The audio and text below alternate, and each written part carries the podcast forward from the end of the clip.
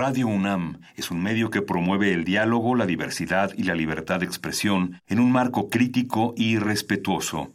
Los comentarios expresados a lo largo de su programación reflejan la opinión de quien los emite, mas no de la radiodifusora.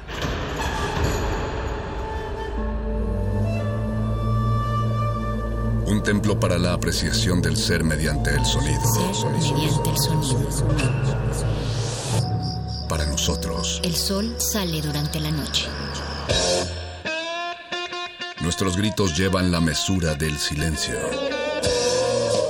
Y el descontento está lleno de baile y risas. A todo, incluso a nosotros, nos resistimos. La universidad Ustedes y nosotros somos de Resistencia modulada.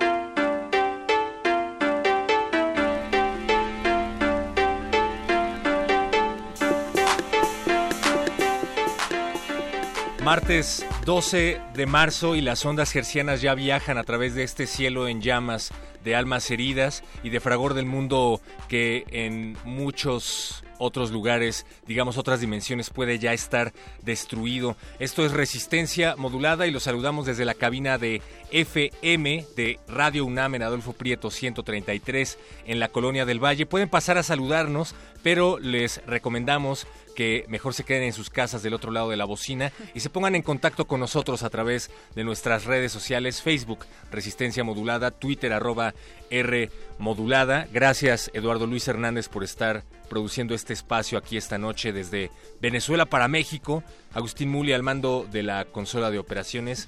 Alba Martínez en la continuidad. Y saludos a Cristina Urías, la voz de Radio UNAM. Otra de las voces de Radio UNAM se encuentra justo aquí en esta cabina, Mónica Sorrosa. Bienvenida. Dicen, querido perro muchacho, que no hay peor ciego que el que no quiere ver y no hay sociedad más ciega que aquella que cierra los oídos. Así es que salgan de ese hermetismo, abran las orejas. Bienvenidos a Resistencia Modulada. Este día tenemos un programa muy nutrido. Viene Calabozo de los Vírgenes, viene de Retinas y también tenemos un tema semanal bastante interesante que vamos a hablar sobre la ceguera esta noche y también la noche del jueves. Como ya saben, repartimos estas horas de tema semanal en, en dos eh, pues en dos piezas sonoras podría llamarle perro muchacho. Así es que quédense. Eh, además mañana salimos de la pecera sonora perro muchacho. Hay que recordar que viene Voces en el Campus. Vamos a estar mañana a las 12 del día en Prepa 1, así es que vayan a saludarnos a nuestra cabina de bolsillo de resistencia modulada. Vamos a estar platicando con muchos de ustedes, pero los invitamos a que pasen a saludarnos de las 12 del día a las 3 de la tarde en la explanada de la Escuela Nacional Preparatoria número 1, que no será la última ni la primera porque hemos estado de gira a través de varios planteles gracias a de GACO, gracias a Voces en el campus. La próxima parada pronto se las vamos a decir, ya tenemos Ya un hay que calendario. decirla, perro. ¿Ya de una vez? Pues está en Facebook. No, no, Lo- no. Si lo sabe Facebook, que lo, sa- que lo sepa el mundo. Ah, ya está en Facebook. Bueno, vamos a Es- estar en es en Prepa 1 Prepa mañana, 6. pero eso es lo importante. Después también vamos a estar por ahí en Prepa 6. El 20 de marzo. El 20 de marzo. es porque no tenías la información en Facebook, porque no te robamos, perro. Yo, yo sí tengo presente lo de Prepa 6. No, pero aunque, además, aunque fuéramos de otros planteles, creo que las prepas eran una parada obligatoria. además, este, Prepa 1 está en un lugar bien bonito que es en Xo- Xochimilco, ahí en la Noria, Sales. También está muy cerca el Museo Dolores Olmedo. Entonces creo que es... Para mí ir a Xochimilco es como cambiar de ambiente de la ciudad. Es como ya adentrarte a ese ¿Otro terreno. planeta? Sí, no, no otro planeta, pero Mau, Mau lo sabrá muy bien. Pero ya es otro clima, este también la gente cambia hay barrios en Xochimilco entonces ya no la topografía este pues es este más lacustre Sí, definitivamente se siente más húmedo el ambiente y eso creo que se agradece en épocas de calor. No sé si ahorita esté caliente, pero bueno, lo estaremos comprobando mañana en Voces en el Campus. Recuerden, A las 12 del día estaremos en la explanada de Prepa 1 y eso que grabemos de 12 a 3 se va a transmitir mañana en el horario habitual de resistencia modulada de 8 de la noche a las 11. Así es que escúchense en Radio UNAM. Pidan Voces sus rolas también. Eso es, es bien chido. Com- Claro, es compartir. fundamental. Si tienes tu crush a un lado, ahí en la Eso. prepa, pues le dedicas una rola. Todos lo van a escuchar porque vamos a tener unas bocinas impresionantes y además lo va a escuchar todo el país o hasta donde lleguen eh, las ondas gercianas de Radio UNAM. ¿Qué, qué cuántas son, don Agus? Dicen que son 100 mil watts de potencia. Yo les creo, son 100 mil watts de potencia. Y si no, vayan a www.radio.unam.mx para que lo escuchen en cualquier parte del mundo. Pero bien decías, Mónica Sorrosa, que hoy vamos a hablar acerca de los que, a pesar de que tienen ojos, no quieren ver y viceversa. Vamos a platicar con la gente que hace radio a pesar de sus capacidades diferentes. Además, qué mejor medio que el radio para expandir las orejas y la forma de escucha. También tenemos una entrevista con Félix Bloom, que aunque a pesar de que él está en España, nos, nos conectamos vía Skype con él y nos platica de una pieza que se titula Semáforos Sonoros, en donde si has escuchado este como pajarito electrónico que suena en- sobre todo en las calles del centro de la Ciudad de México. Sí, aquí en Etiopía también hay uno. Eh, él cambió ese sonido para un poco ver las reacciones y buscar también cuáles eran las sonoridades que la gente que no ve buscaba también, porque esos sonidos son impuestos por gente que sí ve, por gente que está encargada de la vialidad, pero ¿qué quieren escuchar aquellos que no ven? También es noche de cine aquí en Resistencia Modulada. De Retinas van a platicar sobre la adaptación cinematográfica de Las Niñas Bien por Alejandra Márquez Arbela. Y finalmente el Calabozo de los Vírgenes tiene invitado de lujo. Va a estar con nosotros Javier Rivero. Tal vez lo conozca por ser la voz de Saga de Géminis en Los Caballeros del Zodiaco. También lo conocen por ser la voz de la vaca en La vaca y el pollito. Y eh, un papel que igual y no es tan popular, pero a la vez sí, es también la voz de Jar Jar Binks en la trilogía de Star Wars. Qué loco ser la voz de vaca y ser la voz de, de Géminis. O sea, el rango vocal está Exacto. es como un límite a otro. Y, y además de las voces que hace para doblaje, es un gran, gran locutor. O sea, porque no es lo mismo hacer doblaje que hacer locución de Claro. radio. Y tiene unas eh, tesituras impresionantes. Javier Rivero en unos momentos más aquí en Resistencia Modulada en el Calabozo de los Vírgenes. Así es que vayan, vayan a nuestras redes sociales y comuníquense con nosotros. ¿Qué le preguntarías a Javier Rivero? ¿Qué le preguntarías a los amigos de, de Retinas que van a tener a Alejandra Márquez Arbela? Pero sobre todo, ¿qué le preguntarían en estos momentos a, Adiós. a Dios y al Centro Cultural de España en México? Vamos a escuchar a Stevie Wonder. a Higher, Higher and Grounds es la canción, así es que esto ya inició y es resistencia modulada. Resistencia modulada.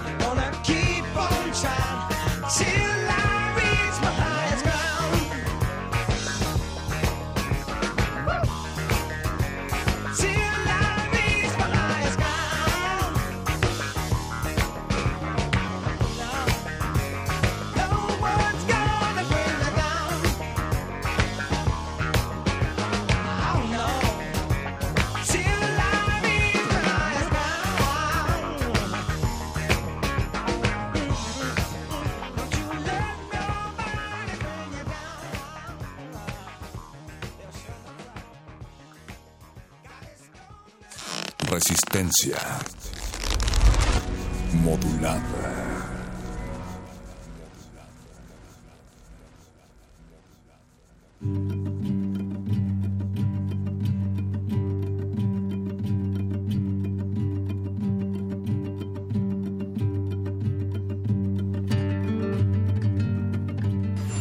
Hola, muy buenas tardes, Radio Escuchas. Bienvenidos un día más a su programa Radio Sin Luz.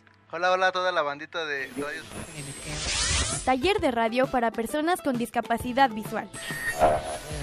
En septiembre, el Centro Cultural de España en México abre convocatoria para el taller de radio con personas con discapacidad visual. El Centro Cultural de España en México tiene un lugar para ti. Para más información, visita ccemx.org o comunícate al teléfono 6592-9918. Porque las mejores cosas suceden cuando cerramos los ojos. Resistencia modulada.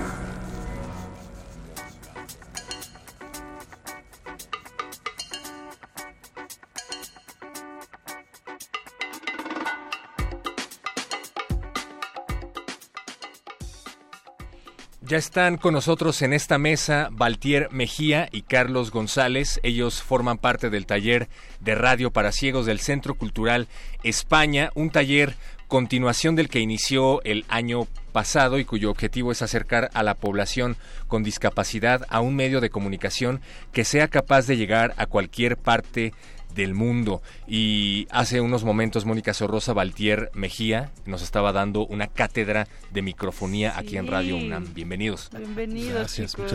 ¿Qué tal? Gracias, muy buenas noches a todo el público. Gracias por invitarnos, Mónica. Gracias, Héctor, por invitarnos esta noche a su programa.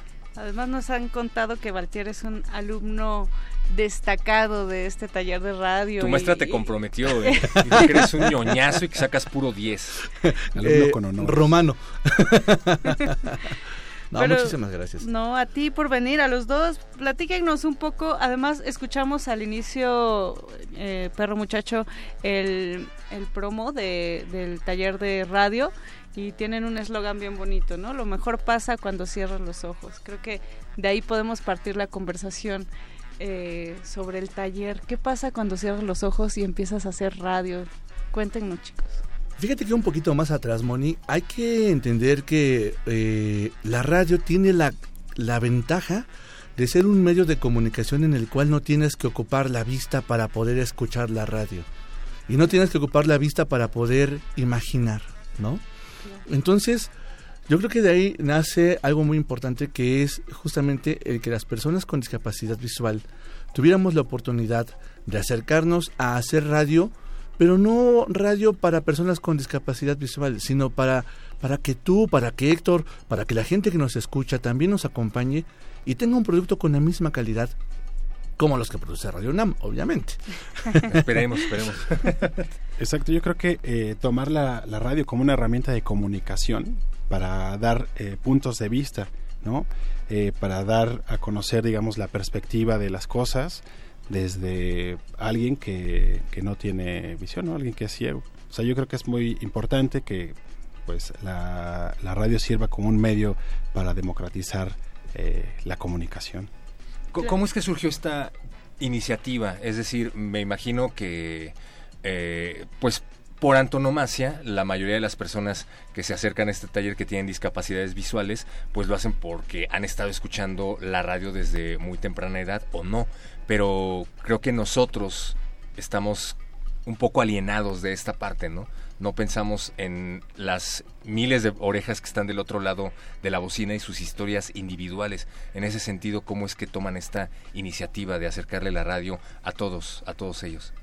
Eh, el taller comienza, pues sí, en efecto, como, bueno, comienza hace ya prácticamente eh, cuatro años, casi cinco, ¿no? Empezamos el proyecto con la Escuela Nacional para Ciegos, que aparte son vecinos del Centro Cultural en la calle de Justo Sierra.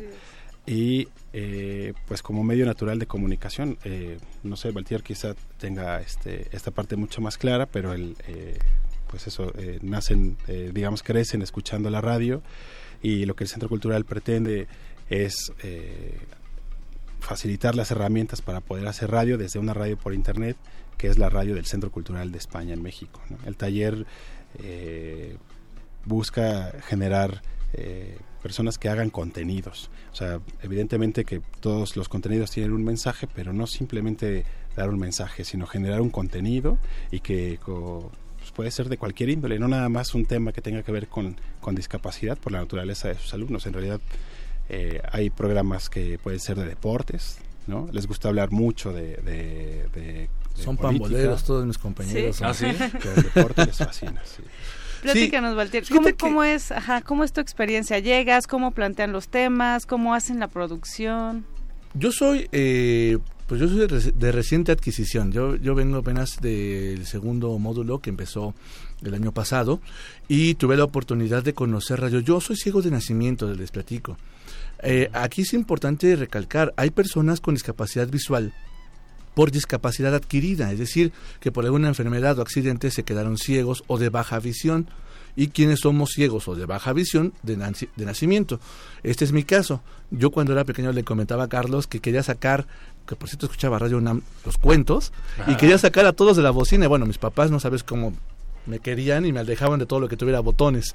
Entonces, toda la vida he querido yo también dar un mensaje a través de la voz también generar emociones a través de la voz, a través de la imaginación. Y esto solamente lo he encontrado en la radio y un poco en, teatro, pero principalmente en la radio, porque creo que es un medio tan vigente como lo fue hace 40, 50 años. Y regresando al tema, creo que es muy importante eh, saber que la gente con discapacidad visual queremos también dar un mensaje con la misma democracia, con la misma equidad que lo daría cualquier persona sin discapacidad alguna. Es decir, que nuestro que el último que se viera en nuestras producciones es el tema de discapacidad, ¿no? Claro. Primero sea criticable tu trabajo como bueno, como malo, como aburrido o divertido y después nos preocupamos por la discapacidad. Y en este caso, Cecilia González, que es quien nos hace el verdadero honor de, de Eh. enseñarnos, de saludos, verdad. saludos a Ceci. Y un fuerte abrazo a Ceci porque nos tiene mucha paciencia en todas las loqueras que hacemos. La verdad es que eh, hacemos, hacemos radio, pero ella nos ha enseñado a hacer contenido.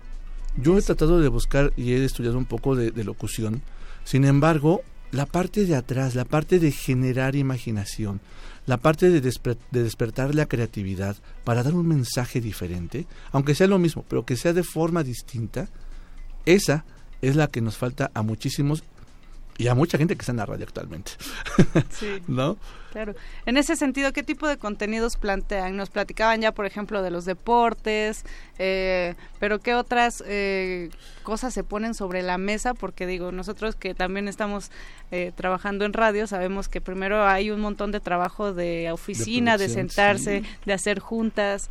¿Cómo, Oh, cómo sí, lo hacen juntas, ustedes en, en el taller? eh, Igual de que radio? ustedes. Tenemos, Platícanos. tenemos, eh, de hecho, tenemos que sentarnos, formar equipos o nos forman equipos, eh, independientemente si, ay, es mi amigo, no es mi amigo, lo conocía, no lo conocía, eh, porque de hecho yo no vengo de la Escuela Nacional de, Mus- de Ciegos, yo, mi, mi historia es un poco diferente, pero eh, nos sentamos, nos conocemos, eh, la propuesta o el trabajo, el objetivo que tenemos que sacar es una cápsula o un spot o un programa de el Día Mundial de la, de la Mujer o del Día de los Niños en México. ¿Por qué surge? ¿Qué, su- qué, qué- qué podemos decir? ¿Qué es lo importante? Entonces tenemos que generar todo ese plan, que, cómo vamos a hacerlo, si a través de un spot o una cápsula informativa, cuando nos dejan eso, cuando ya nos dan esa línea de que tienes que hacer tal, tal eh, producto, pues bueno, igual, ¿cómo lo vamos a hacer? Si vamos a meter efectos, qué efectos queremos, la idea, qué es lo que se va a dar, el mensaje que queremos dar, cómo lo vamos a dar, qué palabras vamos a ocupar. Buscamos hacer un, un guion, aunque sea muy sencillo, pero sí un guion. Cuando hacemos programa, que de hecho les invito a que escuchen el resultado de estos proyectos en un programa que se transmite los miércoles de 5 a 6 de la tarde por CCEMX Radio, que es la estación de radio del Centro Cultural de España en México todos los miércoles de 5 a 6 de la tarde. Este programa es hecho 100% por personas con discapacidad visual. Y es un programa como de revista. Hablan de deporte, de cultura, de arte, de entretenimiento y creo que hasta de chismes de la vecina andan hablando. Entonces, de todo, esta, este programa ya lo llevan la primera generación, que fue la que estuvo hace pues ya dos años. Exacto, llevan dos años ya, eh, llevan prácticamente eh, casi los cuatro años de formación, este dos años ya teniendo su programa los miércoles de, de 5 a 6 de la tarde y eso tienen un programa de revista y la temática es eh, bastante general, o sea, siempre tiene que ver con, con la cultura, eh, no se habla de la discapacidad como punto central, pero se puede hablar de deportes y entonces hacen una pequeña cápsula que tiene que ver con el con la parte de discapacidad de ese deporte, por ejemplo, si es remo, pues de, de qué manera la discapacidad tal. Eh, de política a veces, ¿no? Les gusta hablar al respecto sobre algún acontecimiento político. Normalmente no dejan pasar las efemérides, o sea, siempre les gusta tener como también algún guiño al respecto de alguna efeméride, como la de la, de la semana pasada, pero en realidad es una temática, yo diría que prácticamente la que podemos tener un día que vayamos a una cantina con una botana en medio, ¿no? O sea, es muy ameno. o sea, es- Súper a Deberíamos, gusto. Sí. Qué buena idea. Sí. Carlos, y platícanos tú, eh, digamos, como tallerista, como profesor eh, de este taller para ciegos en el Centro Cultural España, ¿cómo es tu forma de interacción? ¿Cómo planteas tu metodología para estar, digamos, de este otro lado de, del taller? Bueno, eh, la tallerista básicamente, eh, más bien principalmente Cecilia. Sí. Cecilia González, ella es quien hace la parte formativa. Yo me encargo del programa de discapacidades del Centro Cultural de España, que atiende a la población con discapacidad que acude al Centro Cultural de España. Logramos eh, generar programación cultural para las personas con discapacidad, en realidad programación cultural que puede ser inclusiva, es decir, destinada para público con discapacidad, pero que puede ser disfrutada por cualquier persona. En este caso en específico está el taller de, radio para ciegos, pero hay cosas que hacemos de, de artes escénicas para personas con movilidad disminuida, ¿no? O que hacemos cosas para este, personas sordas. Eh, en realidad el programa es amplio, digamos, en, el, en ese sector, porque eh, en algún momento tuvimos eh, la relación con la Secretaría de, de Trabajo y entonces había personas que, que se acercaban a través de la Secretaría de Trabajo y laboraban dentro del Centro Cultural pues en, en puestos de atención al público, ¿no? Para ser un poco congruentes con las líneas, con la línea de, de programación de, de este programa, pues que te reciba alguien con una discapacidad, pues aparte de que genera visibilidad y conciencia hacia nuestros visitantes, pues es eh, lo que corresponde, digamos, como una institución cultural, ¿no? Ofrecer un puesto de trabajo para, pues en realidad para, cualquier persona, ¿no? En Que este es sentido, específicamente para personas con discapacidad. Claro, que es, creo que ahí hay, hay un, un tema bien amplio y un camino por recorrer en cuanto al campo laboral, ¿no? Exactamente. En el tema de radio, pues el, el temario es, es muy completo. En este, en este caso, la, la convocatoria, digamos, a esta nueva generación comenzó la semana pasada y termina hasta el 27 de noviembre. Entonces va todo un año como un periodo de vacaciones de, de por medio, pero pues va desde el guion radiofónico, o sea, desde la parte de escribir, de sentarse a escribir, estructurar el programa, hasta locución, eh, formatos radiofónicos, o sea, edición de audio. Edición de audio. Edición de audio, sí, sí es, digamos que una, un handicap del, del, del taller, ¿no? Es decir, que alguien pueda llegar desde nada a, a poder hacer un programa, una cápsula, un podcast eh, de manera autónoma. Claro. Eh, se ha popularizado el término de personas con capacidades diferentes, no porque temamos decir otra cosa, sino porque los sentidos que restan se agudizan, ¿no? Entonces adquieres habilidades que alguien como yo, ahora a la hora de estar editando, podría no escuchar esta u otra cosa o súbele aquí. En ese sentido, ¿cuáles son las ventajas que te ofrece esto a la hora de ponerte a editar? ¿Y cómo editas? O sea, porque yo no me imagino cómo ponerme a editar. Es una maravilla. Eh, te comparto. Primero, eh, el tema de capacidades diferentes. Yo creo que ahora que eh, pueda atravesar paredes o pueda volar con mi panzota, sí tendré una capacidad diferente. Mientras tanto, no. Es una discapacidad y la discapacidad, eh, en principio de cuentas, es una característica. Y está padre, qué bueno que lo mencionaste, porque sí es cierto, mucha gente tiene miedo a decirle ciego al ciego, ¿no? Y es, es cuestión cultural. Y no, los ciegos somos ciegos, las personas de baja visión son personas de baja visión o débiles visuales, los sordos son sordos, etcétera. Y eso es padre, porque al final de cuentas, pues e- eso nos lleva a un respeto y una equidad, tanto de ustedes de no tener miedo hacia dirigirse con las personas con discapacidad como un servidor, como también poner a las personas con discapacidad en una realidad, ¿no? Y no estar volando con, con suavizar las cosas. Esa es una, una eh, opinión personal. Ahora, sobre el audio, fíjate, bueno, sobre los sentidos, yo creo que simplemente te das cuenta y te acuerdas que los tienes y los tienes que ocupar. Eh, yo, yo bromeo mucho con mi hermano y les comparto una reflexión que es totalmente personal, de hecho no hay ningún... No hay nada que me lo pueda refutar, ni tampoco nada que me pueda decir que tengo la razón. Sin No embargo, lo pruebas, pero comparto. tampoco tengo dudas. Exacto, porque si eso fuera cierto con la misma lógica, ustedes que ven, llegando a la tercera edad, tendrían vista de águila y tienen vista cansada, ¿no? Y es lo mismo. Ocupamos los sentidos simplemente porque tenemos la necesidad de usarlos y tenemos la necesidad de crear referencias, de escuchar con el oído, pero también de sentir no solo con las manos, con el cuerpo completo, con los pies, etcétera. Y sobre la edición de audio, bueno, yo tengo un ratito editando audio con, con eh, computadora común y corriente a través de un software que se llama lector de pantalla. Este tipo de software lo que hacen es convertir lo que está en la computadora a señales de audio a través de una voz robotizada, una voz sintetizada, y entonces vas leyendo qué es lo que está ahí. Eh, ¿Y cómo lo vamos haciendo? Pues bueno, los niveles todos, a- eso sí, todos a través de oído. Tienes que agudizar mucho el oído para revisar niveles, para ver que no te satures, para tratar de evitar los picos, porque ustedes los ven. Los picos son para la, para cualquier persona, es cuando se empieza a escuchar esos son como que picos saturados y eso se lo tienes que quitar con el oído. Todo eso es a través del, no- ni más ni menos que el oído. Así- Esa además- es tu gráfica. Sí, exacto. Hay conceptos que luego hacen referencia a, a la visión, porque no hay palabras para describir esta cuestión aural, ¿no? Cuando y eso es, es, es- habla de la pobreza de nuestro lenguaje al, al referirnos a términos sonoros. La radio es maravillosa, Mónica. Fíjate, yo creo, eh, también lo comparto con mucho gusto, que eh, la especie en, en la Tierra más apática para sobrevivir es el humano, porque todo lo deja a la vista. Cualquier otro ser vivo, cualquier otro animal depende, depende de todos sus sentidos para cazar o evitar que se- ser cazado, ¿no? Todos. Y, en- y el, y el ser humano no, todo entra por la vista. Sí, y está la clara, la clara, eh, pues, eh, el claro ejemplo de como para editar audio tienes que usar siempre la vista y los programas son totalmente gráficos. ¿no? Claro. Sí, sí, que, que de repente empieza a sonar un poco absurdo. Sí, y entonces la radio para nosotros como personas con discapacidad, eh, a través de este curso, pues nos, nos permite justamente ocupar el oído para, ta- para saber qué estamos diciendo, pero también para compartir lo que podemos hacer.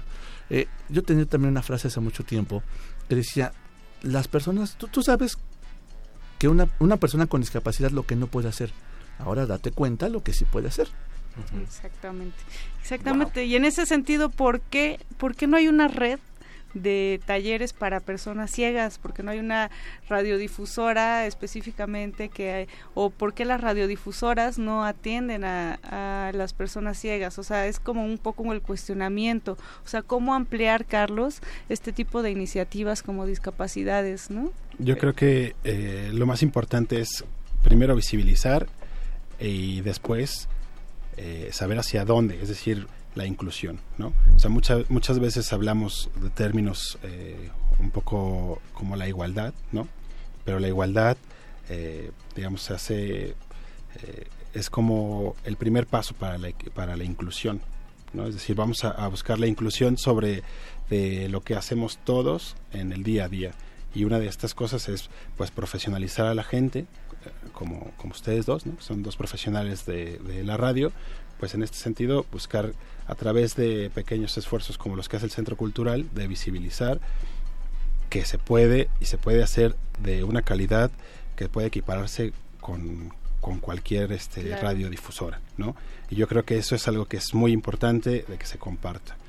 De, hacer que los contenidos que son generados por ellos puedan ser escuchados por muchas personas y que finalmente lo que dice Valtier es que lo último que se sepa es que es alguien que no que, no puede ver, ¿no? Es que es alguien que es ciego o es alguien que llega a la cabina en silla de ruedas.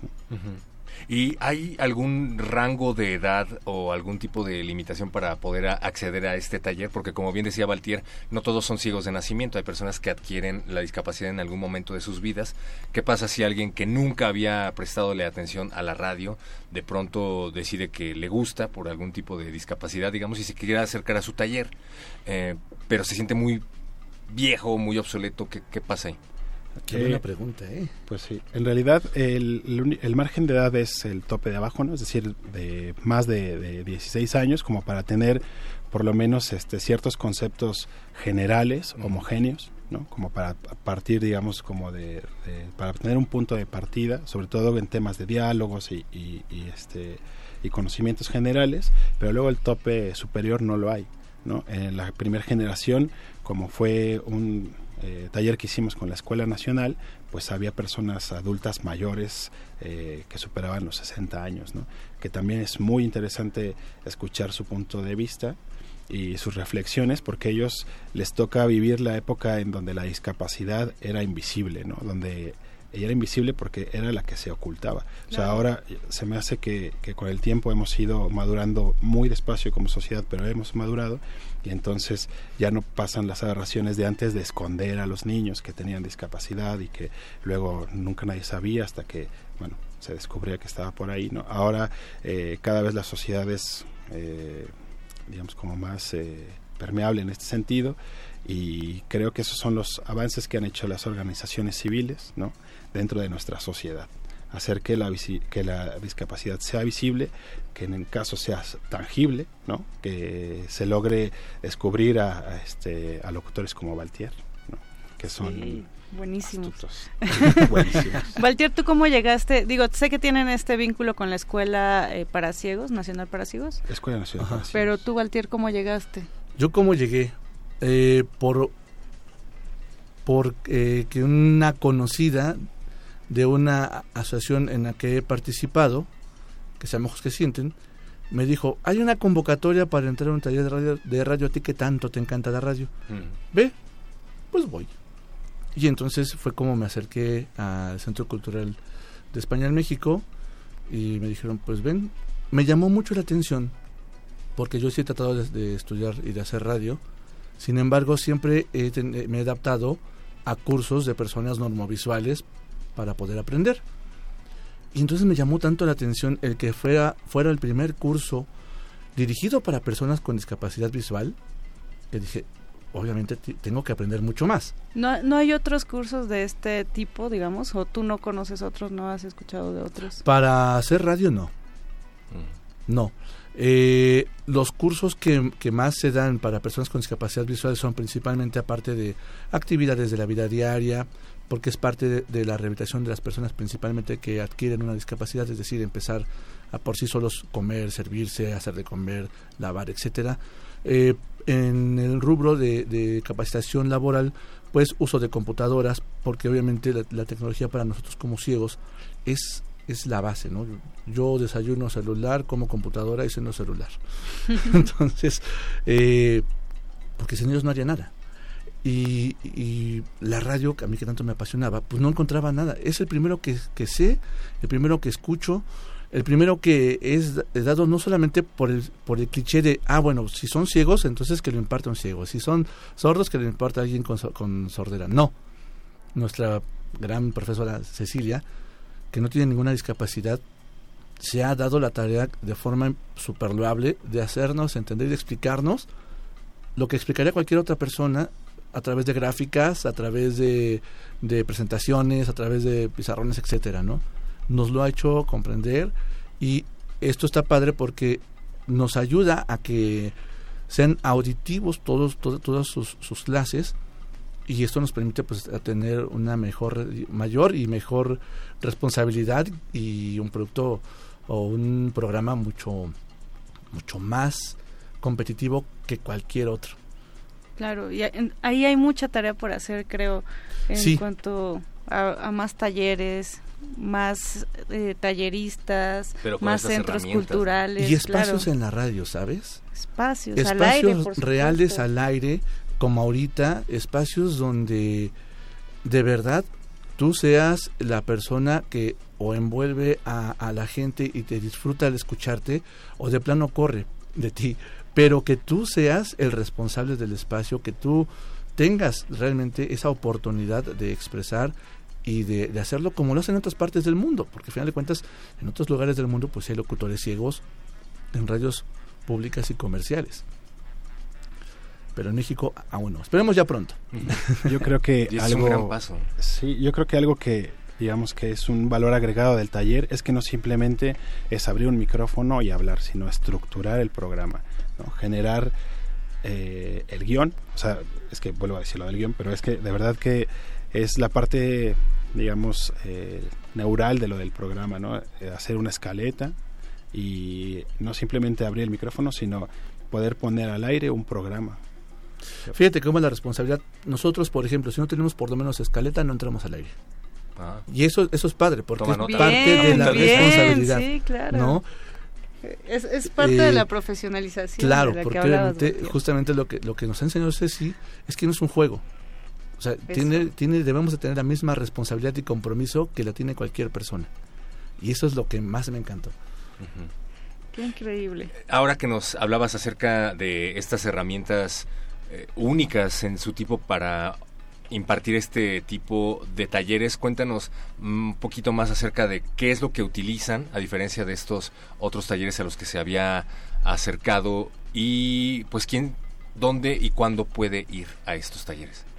Bueno, la convocatoria ahora se cerró, estuvo abierta desde febrero y, más bien todo el mes de febrero, inició la semana pasada y están destinados en específico este taller para personas con discapacidad visual.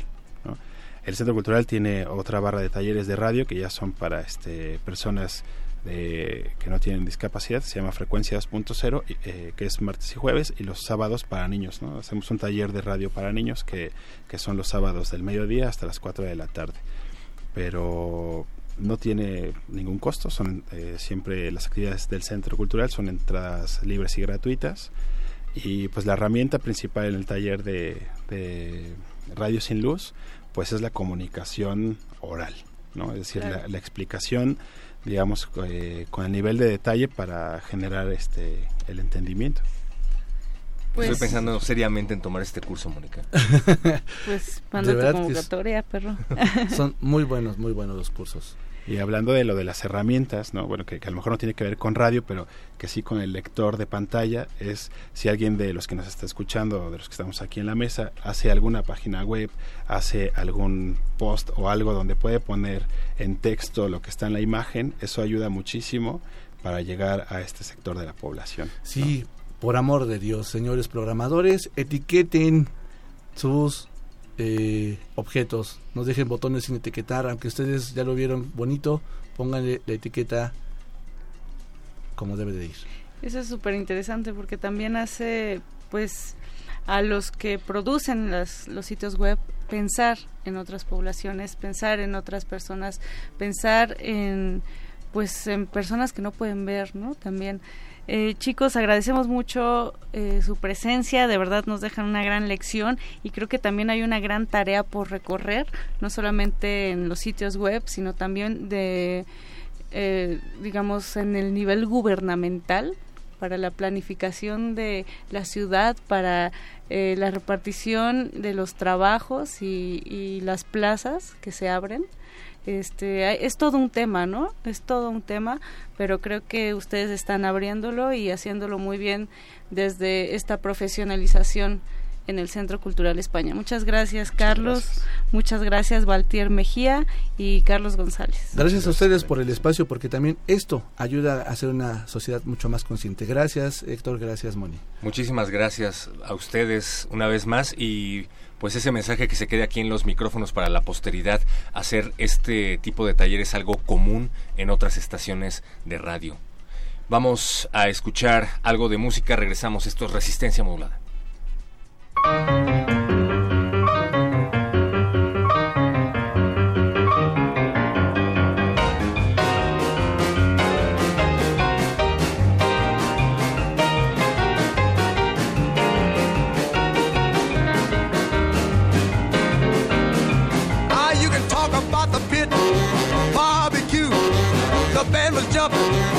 People too. Ah, mess around. They're doing the mess around. They're doing the mess around. Everybody doing the mess around. Ah, everybody was juice. You can bet your soul. They did the boogie woogie with a steady roll. They mess around. They're doing the mess around. They're doing the mess around.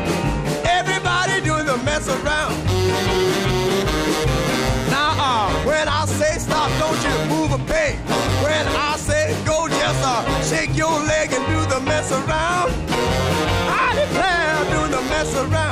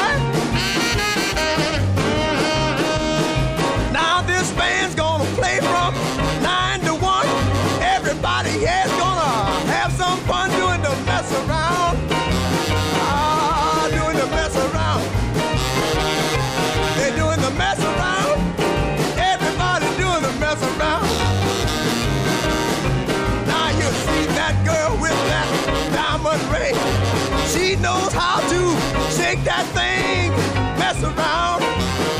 I declare she can mess around. Mess around. Everybody do the mess around.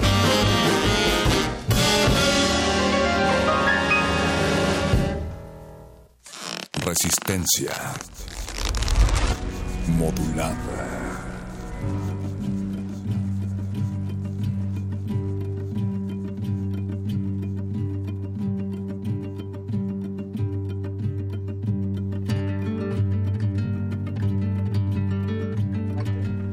Y regresamos a Resistencia Modulada luego de conocer a grandes personas que están haciéndolo por amor al radio, eh, como medio de expresión, pero también una radio democrática. Agradecemos al taller de radio para ciegos del Centro Cultural España.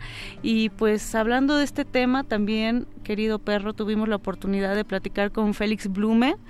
Él es un artista sonoro que en este momento se encuentra en Madrid, ya lo mencionábamos al inicio de esta emisión, pero eh, nos conectamos vía internet para que nos platicara de una pieza que tiene eh, titulada Semáforos Sonoros. Ya escucharán de qué va esta pieza. Él trabajó también con gente con debilidad visual y ciegos y se trata pues precisamente de este sonido que es parte de la identidad de la Ciudad de México, él mismo lo menciona, y pues escuchemos, además es la primera de dos partes. Es la primera de dos partes porque esta entrevista dura más tiempo, pero sí, bueno, lo que decías es interesante porque si a ustedes les parece que puede llegar a ser molesto el sonido de la ciudad, imagínate a alguien que tiene una discapacidad visual y por lo tanto el oído agudizado. Entonces, lo que nos comentabas, Mónica, es que Félix decidió acercarse a las personas que tienen discapacidad visual y literalmente preguntarles qué es lo que les gustaría escuchar en esos semáforos y crearlos con su ayuda, ¿no? Crear ese sonido con su ayuda. Claro, pensando también en sonidos más incluyentes. Y, y no estaban menos molestos, eso fue algo que me sorprendió mucho. O sea, son muy estridentes. Sí, Me exacto. imaginé que iba a ser algo más tranquilo, algo más armónico, pero no, mira. Pues el, el sonido de un burro, por ahí decía Félix. Sí. Vamos a escuchar la, re- la entrevista que realizamos. Esto es Resistencia Modulada. Resistencia modulada. Bueno, pues eh, muchas gracias por la invitación. Ah, aquí soy Félix Blume, soy un ingeniero de sonido, un artista sonoro, o más bien la palabra justa sería sonidista. Trabajo con el sonido, que sea para proyectos personales, para proyectos en el espacio público, para proyectos colaborativos. Ah, intento trabajar esta, este material sonoro de varias formas, aunque mi formación es de ingeniero de sonido. Ah, entonces, am, llevo un par de años, casi 10 ahora, estando en México como base, pero viajando bastante. Y hace un par de años, en el 2015, am, pues me llamó la atención un nuevo sonido que estaba llegando a, a la Ciudad de México, pero que estaba llegando básicamente a todas las ciudades del mundo, que era el sonido de los semáforos sonoros esos semáforos que tienen un sonido que permite a las personas que no ven pues saber cuando está en verde el, el el semáforo peatonal. Este sonido pues me llamó la atención el de México, pues, son dos en México, y, pero también de todos lados. Y más bien fue mi pregunta, ¿pero quién está diciendo de estos sonidos? Y yo como sonidista pues me llamaba la atención que estos sonidos se volvían una especie de identidad sonora de la ciudad. Es un sonido que aunque nadie le presta atención, aunque uno no le presta atención al sonido, si de pronto escuchas el pitillo del sonido de México estando fu- fuera de México, pues directamente te va a, o sea, tu memoria sonora se va a acordar de ese sonido y te va a, pues, a llevar a este lugar de, de- de donde está el pitillo.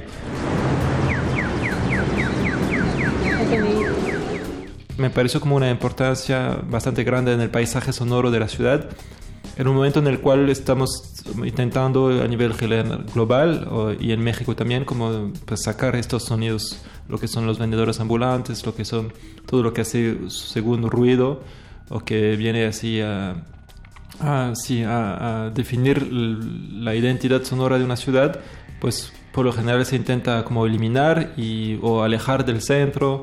Entonces eh, me pareció interesante este sonido y, y- y mi pregunta fue ¿quién está atrás? Pues claro, hay muchas ideas que vienen. Primero, ¿cuál es el sonido apropiado? Porque yo no sé muy bien cuál sería el sonido apropiado. Eh, y si eh, es el sonido, digo, el sonido de México al final no está tan terrible porque pues es como una especie de, bueno, hay dos que, que están ahí que son así soportables, pero claro, yo, por ejemplo, el lugar donde vivía en el centro en aquel momento, antes y después que llegue este sonido, pues claro, de pronto cambia totalmente el paisaje sonoro, ¿no? Entonces ahí también es como tomar la conciencia de, de, pues hay un sonido más que se añadió a esta ciudad y tiene una utilidad. Entonces, eh, digo, hay unos que son terribles, hay, unos, en, por ejemplo, en Chile, unas ciudades de Chile que tienen un sonido eh, realmente muy malo, o sea, muy estridente, que tipo una alarma que muy estresante. Hay lugares donde es más como percusivo, hay lugares donde es una voz que habla, hay lugares donde solo se, se pone en marcha si uno le aprieta un botón. O sea, hay muchas formas de... O sea, muchas ciudades lo usaron de forma diferente, ¿no? Pues si alguien propuso este sonido, pues yo también voy a proponer mi sonido. Entonces lo que hice en 2015 es poner un sonido sobre unos de esos semá- semáforos. Hice como un pequeño aparato que podía conectar a la luz verde con un parlante y todo eso pues sin nada de permiso. Durante unas horas puse mi sonido, propuse mi sonido. Que en ese caso pues puse el, el grito de un, de un, em, ay, de un burro.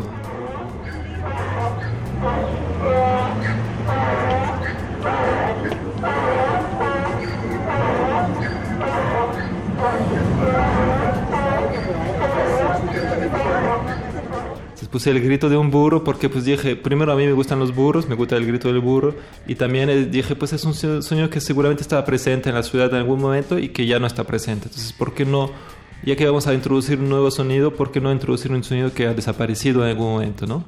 Eso fue como mi, mi punto de partida. Entonces lo hice un- durante un par de horas y presenté este resultado ahí en, el, en una exposición colectiva en el quinto piso, que es el lugar ahí en el centro de la ciudad.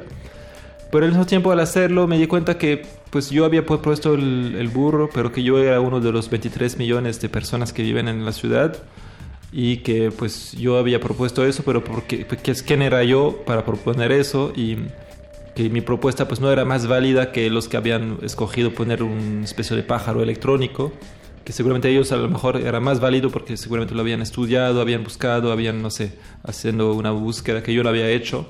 Entonces al hacer eso dije pues ¿Quiénes podrían ser los que definen el sonido? Pues se me ocurrieron dos cosas que podrían ser los vecinos, los que sí van a escuchar este sonido todos, sus días de su vida o que van a vivir ahí, o los que usan, ¿no? Estos eh, semáforos y ahí entonces a pensar en las personas que usan, pues piense en las personas ciegas. Entonces, eh, pues me fui por la segunda opción. Entonces yo en este momento tenía una residencia en el Festival de Arte Sonoro Tsunami en Chile y eh, fue justo en el final del 2015 ahí cuando llegué pues dije pues voy a proponer este proyecto aquí y voy a proponerlo pues a estas personas ciegas que ellos puedan definir.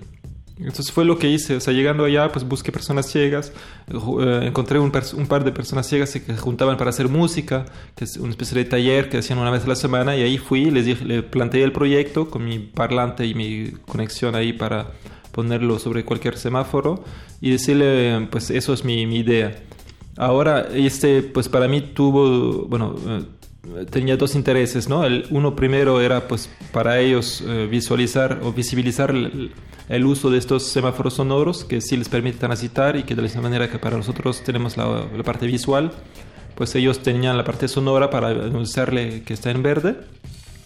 Entonces había como esta cuestión de sensibilizar, pero también había la cuestión del sonido que iban a escoger, que tenía que cumplir con varias cosas. O sea, primero había la idea de que sea útil, que sí sirva, entonces que tiene que escucharse dentro del tráfico o dentro del lugar.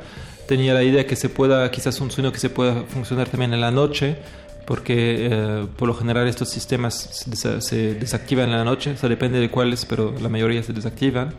Y pues también pensar... em, esta idea de que este sonido se va, a volver como parte de la identidad sonora del lugar donde viven. Y eso es algo que a mí me interesa mucho, porque de esta manera también era una forma de acercarme a la forma en la cual escuchan ellos. O sea, cómo escuchan, qué piensan que son los sonidos que son representativos de, de esta identidad. Y ahí fue realmente un intercambio. Fue, yo les enseñé cómo grabar, les enseñé cómo usar mi equipo, eh, cómo grabar con los micrófonos. Y ellos pues me enseñaron a escuchar pues sin ver, ¿no? Y eso pues para mí fue muy fuerte porque no, nunca había conocido personas ciegas, digo, no realmente de esta forma, pasando tiempo con ellos, escuchando juntos y ahí pues también platicando mucho. Y todo eso pues llevó a muchas, bueno, llevó a una especie de, de presentación de este proyecto ahí, en uno de los semáforos.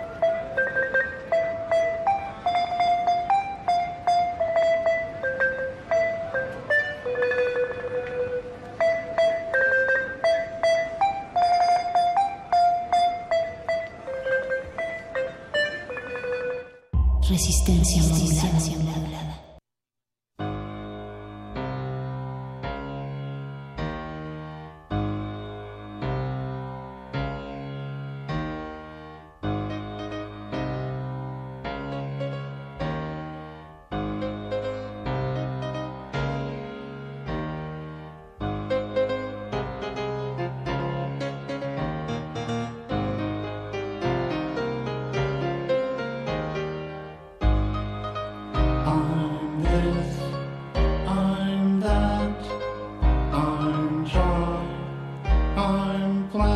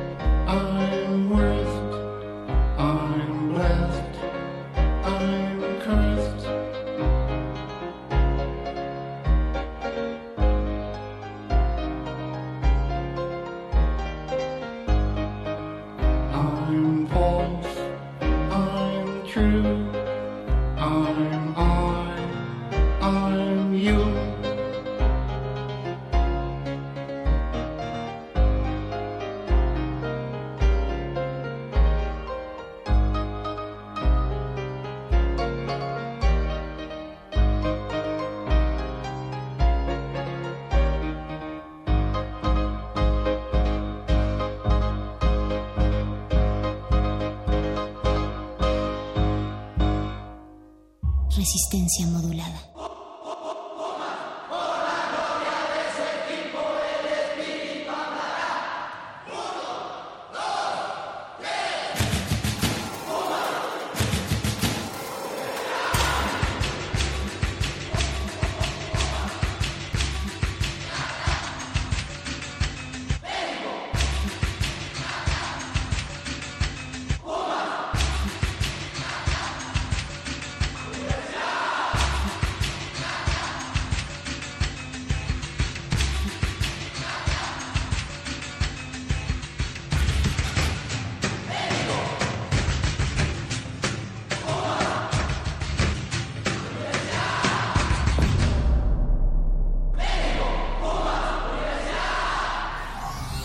resistencia modulada.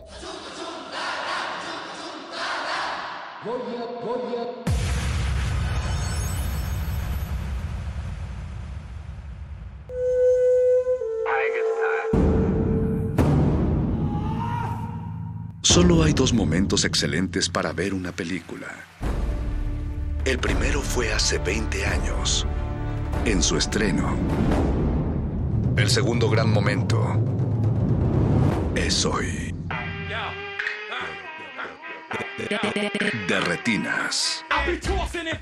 style is awesome.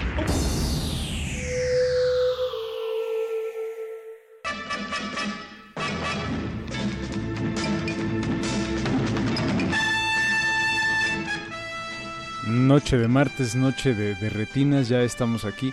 No, no les habla Rafa Paz, les habla aquí Jorge Javier Negrete. Nuestro querido Rafa Paz está pues recuperándose de una, de una seria lesión en sus cuerdas, en sus bellas cuerdas vocales. Pues es que Ficunam y después Guadalajara. ¿eh? Oye, pues el pobre hombre se la pasa trabajando. Y tanto cine pues ya tenía tarde o temprano que pasar la factura. Pero aquí tenemos, como cada martes, a nuestro querido Alberto Acuña Navarijo. Alberto, ¿cómo estás? ¿Cómo estás, Jorge? Bien, bien, pues aquí justo como dices, ya terminando Ficunam, algunos ya eh, de Ficunam dieron el brinco a Guadalajara. Ahora sí que tomándose la foto con Guillermo del Toro. Otra vez, otro año. Bueno, es que ya eh, del Toro creo que ya es este de casa por allá, ¿no? Pues ya, ya es como atracción turística más bien, ¿no? o sea, son las tortas ahogadas y tomarse la foto ahí con, Ya con Del veo, Toro. veo que de repente en los eventos de prensa los, lo usan como señuelo. Va a venir Guillermo del Toro y ahí van todos y de repente, no, ¿qué creen que no pudo venir? Pero aquí vino- está Diego Luna. Pero vino Marco Pérez, ¿no? Pero vino Marco Pérez. Afortunadamente siempre tenemos eh, algún recurso por ahí, ¿no? Pues sí, ahora sí que a ver si todavía le sigue funcionando para el próximo año el, el, el truco. Esperemos que sí. Y bueno, eh, recuerden que nos pueden contactar en Facebook como Resistencia Modulada, en Twitter arroba R Modulada. Esta noche, pues como casi todos los martes, vamos a estar platicando de lo que más nos gusta, que es justamente cine mexicano. Y hoy tenemos una película particularmente atractiva para todos nuestros radioescuchas. Vamos a estar platicando con Alejandra Márquez Abella, la directora de la película Las Niñas Bien, que obviamente ya tuvimos oportunidad de ver y que es protagonizada por Ilse Salas y que quizá muchos de ustedes les suene el título porque es una adaptación de la novela homónima de Guadalupe Loaiza. Exactamente. esta crónica de la caída de una posición, o de bueno, de un núcleo social en el México de los años 80. eh, llega eh, pues un nuevo cambio de gobierno y con eso también pues una devaluación y con eso también pues todos los privilegios que una clase tenía pues se van a acabar. Híjole, creo que de repente el hecho de, de escucharlo así nos hace recordar un tiempo muy parecido al presente. Sí, de hecho es una película que si le quitas los, este, los vestidos ampones y los colores pastel, Vamos a, vamos a cambiar las sombreras por otro, por Sí. otro tipo de prenda. y si ¿no? pones, en, en vez de, de- de escuchar a Yuri, escuchas algo... Bueno, es que también a la fecha sigues escuchando a Yuri, ahora, ahora la diferencia es que ya escuchamos a Yuri y a Pandora juntos. Exacto. Ya, esa es como la única diferencia. O a María José de, de Cava, ¿no? Pero sí, ahí en el, en el cuestión de música pues seguimos igual. Pero pues dentro de todo es una película que, se nos hace muy familiar en cuanto a la desazón que, que se vive, ¿no? Un, por ejemplo, un cambio de, de gobierno y un poco en la desazón un poco la incertidumbre, ¿no? De lo que va a ocurrir en los próximos meses, ¿no? Así es, la película tuvo su estreno internacional en el Festival de Cine de Toronto y de ahí ya se pudo ver en nuestras tierras en el Festival Internacional de Cine de Morelia, donde tuvo una recepción bastante cálida. Sí, de, hecho ahí es donde tuve la oportunidad de verla y pues le fue bastante bien. De hecho, era como de las candidatas al ganar algo, eh, algún premio. No se llevó nada, pero este, pues sí, fue bastante bien recibida por la crítica.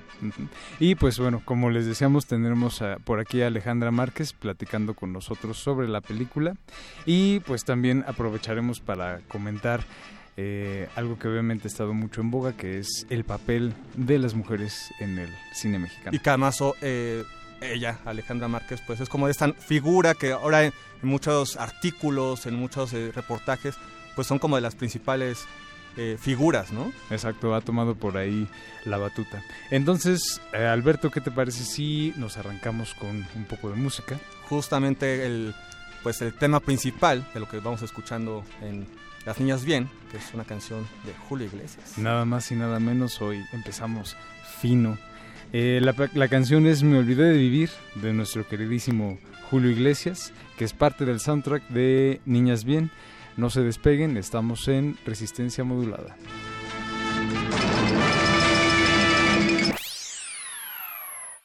De retinas.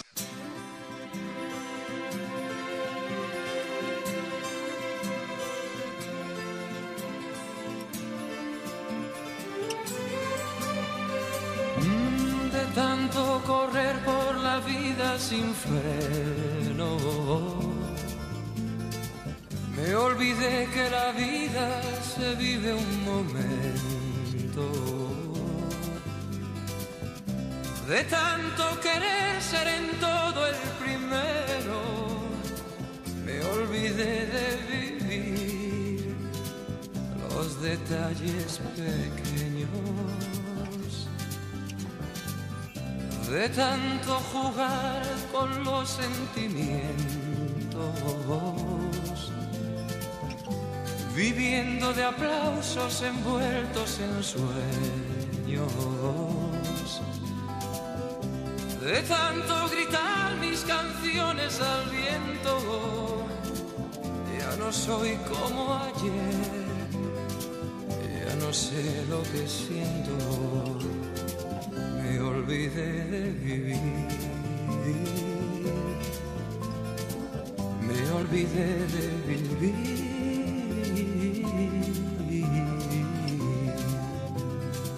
Me olvidé de vivir. Me olvidé de vivir.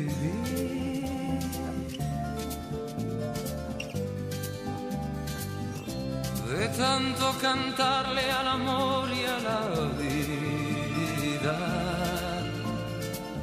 me quedé sin amor una noche de un De tanto jugar con quien yo más quería, perdí sin querer lo mejor que tenía. De tanto ocultar la verdad con mentiras,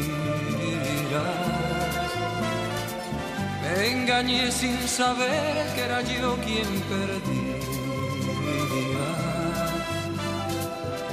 De tanto esperar yo que nunca ofrecía, hoy me toca llorar. Yo que siempre reía, me olvidé de vivir. Me olvidé de vivir.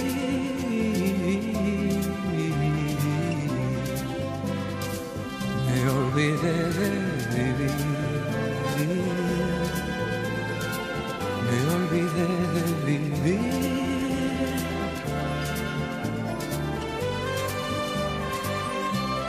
Tanto correr por ganar tiempo al tiempo.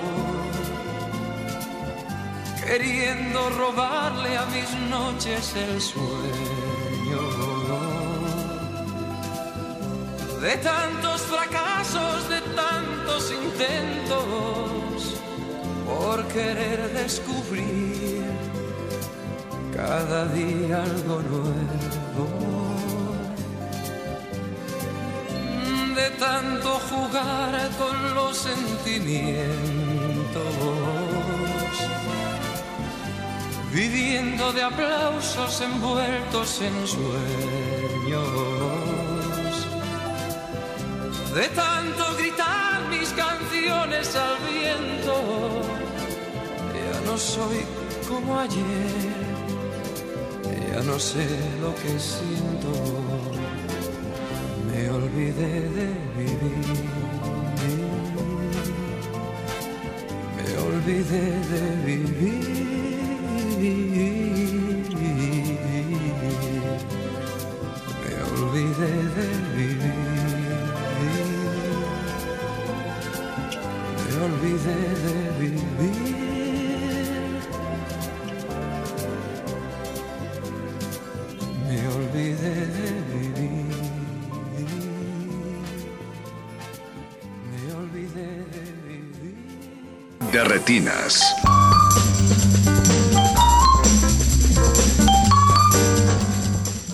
Acabamos de escuchar a nuestro querido Julio Iglesias, parte del soundtrack de Las Niñas Bien. Y justamente para platicar de la película ya tenemos aquí en cabina a Alejandra Márquez Abella. Alejandra, buenas noches, bienvenida. Hola, buenas noches, gracias por tenerme. No, al contrario, gracias a ti por venir.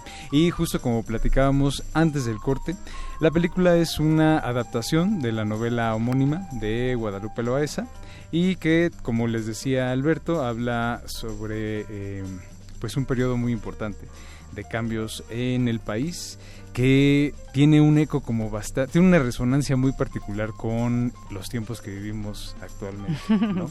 Este, Alejandra, quisiera empezar como por preguntarte justo como este paralelismo que de repente mucha gente como encontró, ¿no? En mil- entre el México de 1982 y el México de 2018, ¿no? Que hay como una especie de polarización en esta cuestión como de las clases sociales. Tú al acercarte como a este a este proyecto, ¿con qué te encontraste? ¿Qué similitudes? ¿Qué este qué fuiste encontrándote como haciendo la película?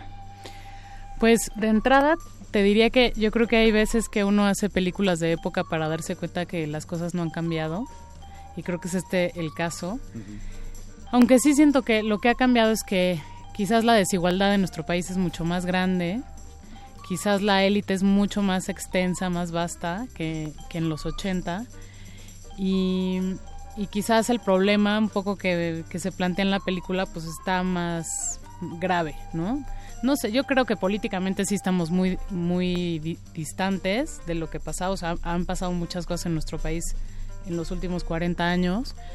Pero sin duda la crisis económica que retrata la película pues sigue vigente y es la crisis que hemos conocido un poco ya los pertenecientes a nuestra generación.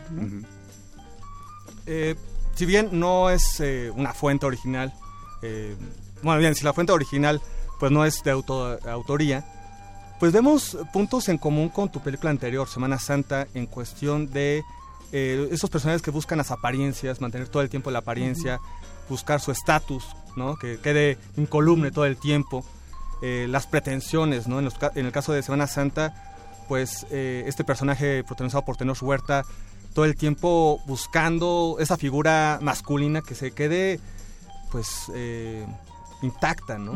Que no piensen mal de él, ¿no? Sí. Que no puede sostener unas vacaciones con su nueva pareja.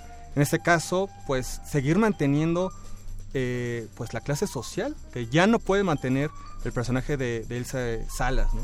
Cuéntame un poco al respecto en cuestión tu- de ese interés que, que tienes, aunque, eh, repito, igual esta película no está basada en un guion tuyo como tal, ¿no?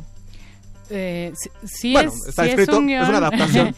sí, digo, ahí hago una, un apunte rapidísimo. La, el libro de Las Niñas Bien, de Guadalupe Loaesa, no es una novela, hecho, es es, un- una compilación de Ujú. textos periodísticos que ella publicó en el Uno más Uno a lo largo de tres años y que tienen en común un poco la historia de estas mujeres adineradas eh, que atraviesan una crisis económica. Em, yo creo que yo tengo una onda como con con cambiar los modelos de éxito. Creo que esa es como la fuente de todos los males de, de nuestro país. Como que solo existe una forma de, de ser felices o de estar bien, ¿no? Parece que todo es parte como de una gran fórmula que nos venden, que nos vende el capitalismo, o no sé a quién echarle la culpa, pero que, que se establece como la única forma que tenemos de, pues de eso, de ser exitosos. Y, y si eso estuviera un poquito más diversificado, creo que podríamos vivir la vida más tranquilos y sin, sin oprimir tanto al, al que está al lado, ¿no? Que creo que esa es la bronca que, que además está planteada así en Las Niñas Bien. Sí, creo que justo una de las grandes virtudes de la película es que no estás señalando a tus personajes como tal, sino que estás señalando una situación como justo, justamente de tipo estructural. Eh, hay algo que está como ahí torcido, hay algo que está como podrido dentro de esta, de este para, de estos paradigmas de éxito, de los cuales pues todos los personajes de, de uno cierto modo son como víctimas, porque sería muy fácil caricaturizar justamente estos personajes de la élite, particularmente el personaje de Sofía, ¿no? Que Sí. trata todo el tiempo de mantener estas apariencias. Pero creo que algo muy valioso de la película es que rápidamente nos damos cuando nos percatamos que eh, no en ningún momento se está como poniendo en juicio al personaje como tal, sino a toda esta estructura que ella trata de mantener. Y no solo ella, sino todas las, este, ahora sí que todas las niñas bien que están alrededor con Sí. ella. Sí, yo creo que una de, de mis intenciones, que, que no sé si se lograron, pero ahí estaban, era brincar como de una especie de, sub- de hipersubjetividad, o sea, de estar con el personaje y de ponernos en, en los zapatos de un personaje así de detestable, ¿no? Un poco por unas ganas perversas mías de, de, de ponernos en el lugar que criticamos, de dejar de apuntar al otro como el culpable de todos los males y, y de ponernos en esa posición. Y luego movernos radicalmente como así una posición de más juicio, ¿no? O sea, creo que la película trata de hacer eso todo el tiempo, como estar en los zapatos de este personaje y luego brincar a verlo a los ojos y a estar como lejos y hay como un jueguito ahí de pues eso, de incorporarla y de, y de mirarla y, y criticarla. pues. Y creo que algo justo muy importante para lograr ese equilibrio pues tiene que ver con el, con el trabajo actoral. Sí, totalmente. Y en el caso de Ilse sí es un personaje detestable, pero al mismo tiempo puedes generar es un personaje empático. Lo puedes entender. Lo puedes, o sea, de alguna forma lo puedes entender. Y creo que eso tiene mucho que ver con el equilibrio que se logra eh, en ese personaje y bueno, y en varios otros, pero ya iremos platicando. Pero en el caso de Ilse, por ejemplo, que es tu protagonista y que tiene, creo que es su mejor trabajo o cuando menos de los Sí. mejores. ¿Tú cómo fuiste trabajando esto este con Ilse? Ilse y yo tuvimos muchos problemas con este personaje de entrada, ¿no? Era un personaje muy difícil. Además, creo que es todavía más difícil para las mu- mujeres representar estos personajes detestables, porque, digamos, siento que en el mundo es más fácil ser empático con un personaje, eh, con un asesino, ¿no? Como, no sé, un Tony Soprano de pronto, que con una mujer como, como Sofía, Sí. ¿no?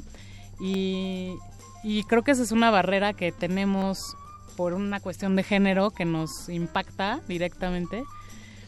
Y, y bueno, además de eso, claramente es un personaje que con el que ni Ilse ni yo nos queríamos relacionar, ¿no? Con- digamos, no queríamos ser parte ni, ni mucho menos hacer una apología de, de ese tipo de personas, ¿no? Porque creemos que le hacen mucho daño a nuestro país. Pero creo que entonces esto requirió como de un ejercicio mío, pero de ella muy grande, de pues de dejar de juzgar al personaje y de tratar de entenderlo de para poder hacer este retrato, ¿no? Y que el retrato hablara por sí mismo, pues, y que no, no estuviera la interpretación cargada de este juicio o de este prejuicio que, que ya teníamos.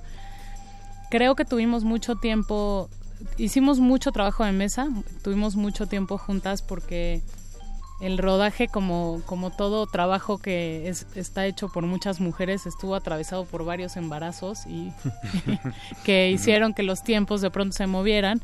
Ilse tuvo un bebé muy, muy pocos meses antes de empezar a filmar, entonces aprovechamos como todos esos meses para sentarnos y hablar y tratar de encontrar, pues desde los gestos chiquitos hasta hasta lo grande, ¿no? Hasta un poco, pues, la- la- los, las motivaciones y, y, y eso, como por dónde estaba la puertita de entrada al corazón de esta señora. Además de, obviamente, la, la fuente original, eh, hiciste alguna investigación, prende también de la época, eh, no solo el look, sino pues el momento político, social, para también eh, tratar de entender a los diferentes personajes. Mm, Yo nací en el 82, Mm. entonces eh, creo que es exactamente la generación de nuestros papás la que estaba pasando por todo eso. Entonces sí, tuve muchas conversaciones con gente que pasó por eso o, o, digo, o gente que se acuerda del momento político bien. También tuve una investigación un poco curiosa que fue divertida para mí porque no sé, no, nunca me la, nunca me imaginé hacerla, que fue pues revisar archivos de, de columnas de sociales del año, ¿no? Entonces era muy curioso ver, pues digo, ver qué pasó en un año tan crítico para México a través de las fiestas y los anuncios de las tiendas departamentales y no y un poco esta frivolidad que tapaba y ocultaba todo eso que estaba pasando, que es un poco pues, lo que sucede en la película. Y que como regresando al punto de que pues parecerá do- en 2018 de que pues aún eh, marchas, hay crisis, pero aún así también hay fiestas. Inclusive cuando fue el 19 de septiembre, ¿no? Había fiestas de, de Mac, ¿no? Vaya, y vaya que la sabía. ¿Qué te parece Alejandra si ahorita seguimos platicando? Vamos a un corte musical y la siguiente canción viene de una directo de la playlist de nuestra querida Guadalupe Loaesa. Eh, esa es una de sus canciones favoritas, Amor de mis amores, con el flaco de oro, Agustín Lara. Arráncate, Mauricio. De retinas.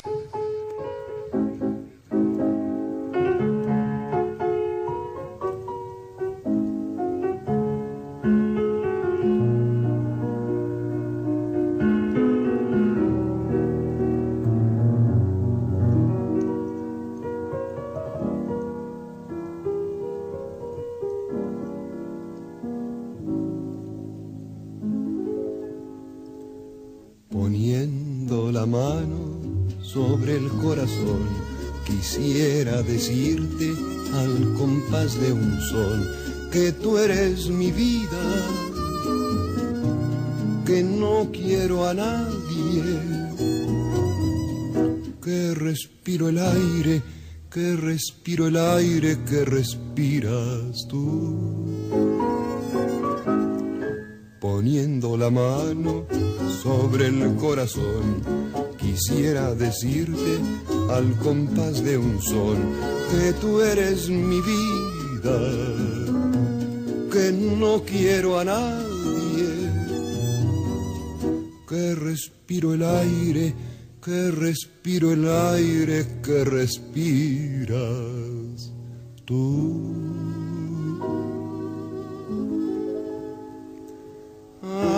amor de mis amores, sangre de mi alma.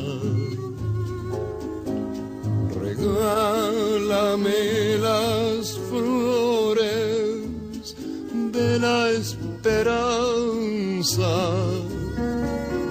Permite que ponga toda la dulce verdad que tienen mis dolores para decirte que tú eres el amor de mis amores.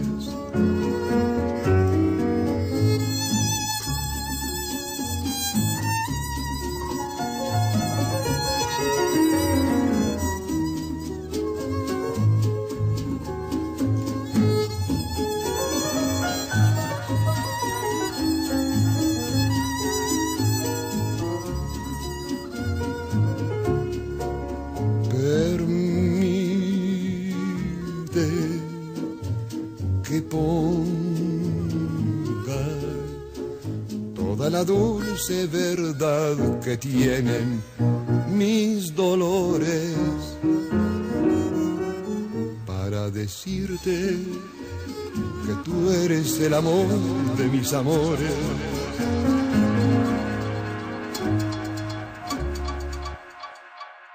De retinas.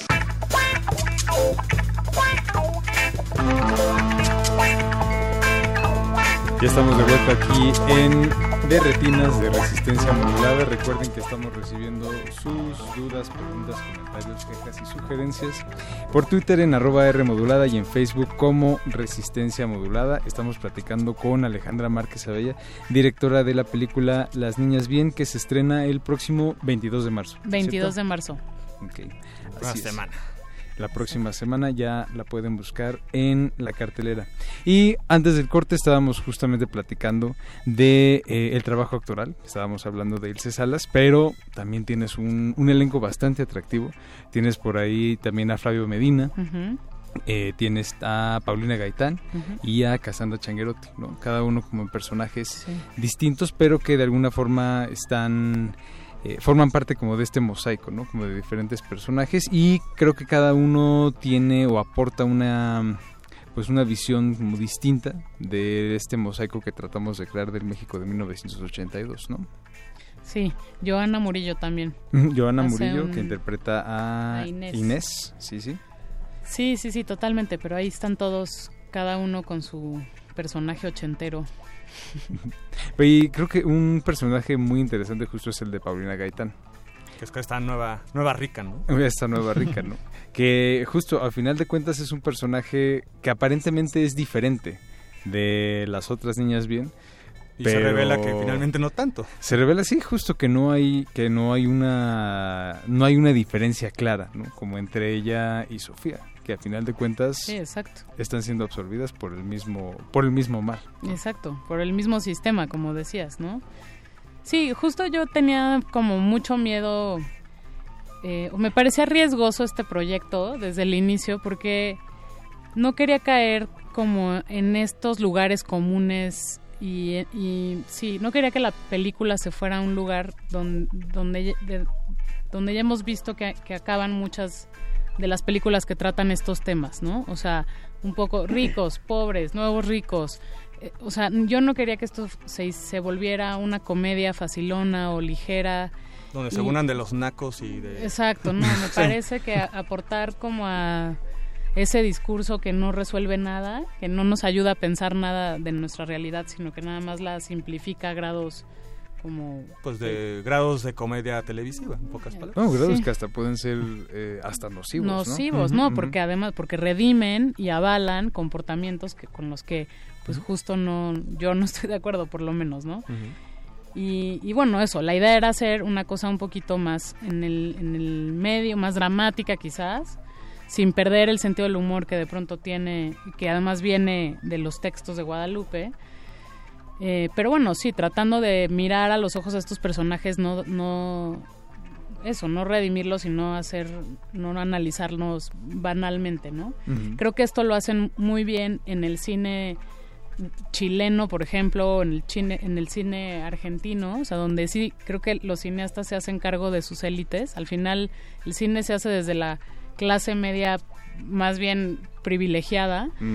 Y, y pues creo que, digo, está bien que haya diversidad de temas y que nos hagamos cargo de, de los desvalidos, pero creo que también hay que asumir que tenemos una responsabilidad al, al, al cómo retratamos a los a los poderosos, ¿no? Sí, O sea, claro, porque es eh, justo desde donde los estamos eh, mirando y qué es lo que nuestra mirada va a abonar a eso, ¿no? Ahorita que justo que mencionabas ejemplos de cine eh, latinoamericano, digo, ahorita nada más en la Cineteca está Las Herederas, que es este una película de, de Paraguay.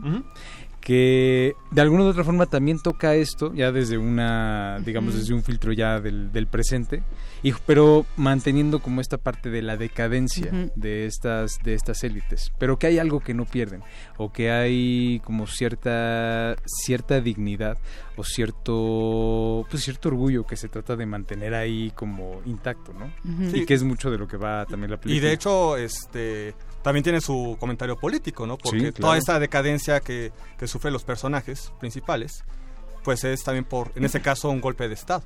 ¿no? Sí. Ahí está como flotando un poco en el aire el, el tema, no es el, el tema principal, pero bueno, ese es como el motivo por el que ella está perdiendo todo, este, tiene que estar malbaratando su- sus propiedades y su pareja pues tiene que entrar un, un tiempo en, en la cárcel, ¿no?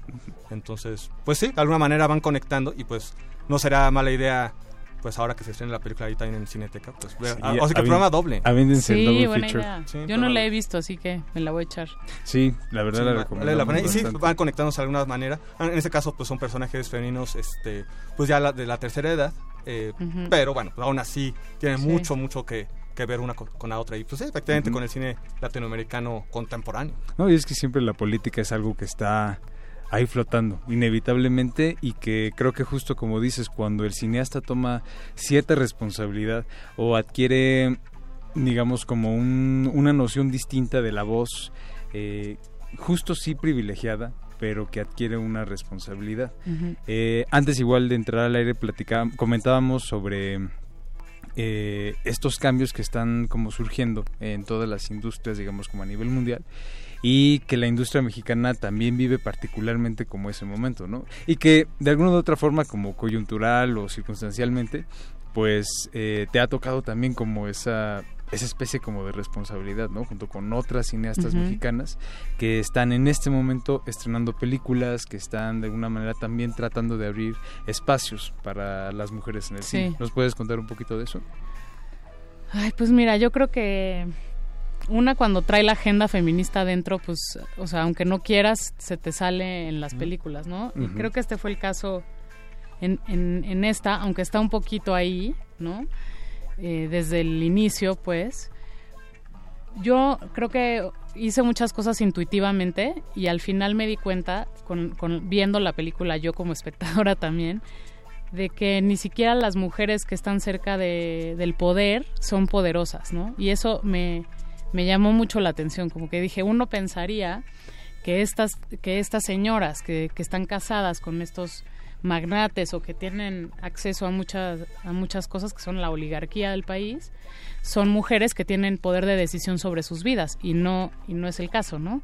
Justo la película un poco retrata cómo, cómo lidian con, el, con la falta de poder, ¿no? Cómo se inventan estas estructuritas sociales Esas jerarquías un poco, ¿no? Y cómo te invente, sí, o sea, un chisme o una cena con el marido te resuelve un tema que no puedes resolver directamente porque no tienes el poder para hacerlo, ¿no? Y creo que, digo, o sea, de ahí para abajo, ¿no? Si ellas no lo pueden hacer, pues imagínate lo que está pasando en los niveles menos privilegiados, es tremendo. Sí, de hecho los personajes todo el tiempo parecen como así que de adorno, ¿no? un poco, ¿no? Para presumir el, el coche que compró el marido frente a la fiesta, ¿no? Pero todo el tiempo es como se siente como artificioso todo donde están ellos, ¿no? Sí, O y ellas, están ¿no? ellas voluntariamente objetificadas y, y ahí, ¿no? En esas posiciones de, de y, pues como niñas, ¿no? A mí justo me llamaba la atención el título del libro, ¿no? Las niñas bien, pues es como, bueno, son niñas para siempre, ¿no? Ujú. Que no se enteran bien de lo que pasa, que, que no, por las que no atraviesan las decisiones de la familia, que no entienden bien el contexto político que viven, Ujú. como los niños. Mm, Y que no se les permite tampoco. Y que ahora, finalmente, a- antes de ir al corte, pues también sigue ocurriendo, ta- eh, conectando también con el presente, pues también está, esas burbujas que no, no se han roto de- del todo, ¿no? Bueno, pues vamos a continuar. Antes de continuar, vamos a escuchar otra canción directo del playlist de Guadalupe Loaesa. En esta ocasión vamos a escuchar La Vie en Rose de nuestra Ah, querida qué buena pronunciación, Edith Piaf. Jorge. Niño bien. Ay, sí, ya. Al rato cuentas de dónde, rato les platicamos. La Vie en Rose de Edith Piaf. Mauricio, estamos en Derretinas.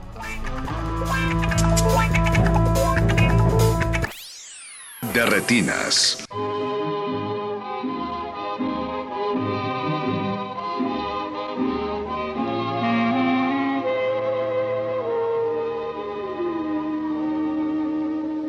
Des yeux qui font baisser les miens, un rire qui se perd sur sa bouche. Voilà le portrait sans retouche de l'homme auquel j'appartiens. Quand il me prend dans ses bras, qu'il me parle tout bas, je vois la vie en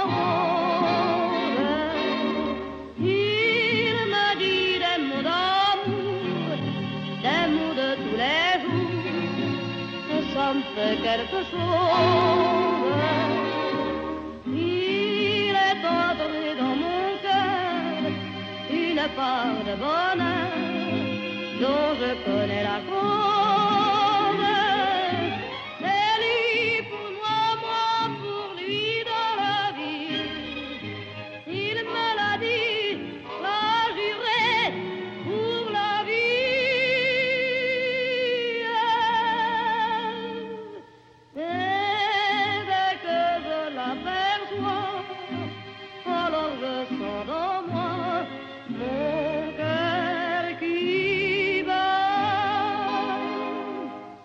Des nuits d'amour à plus finir, un grand bonheur qui prend sa place, des ennuis, des chagrins s'effacent, heureux, en mourir. Quand il me prend dans ses bras, il me parle tout bas, je vois la vie en rose.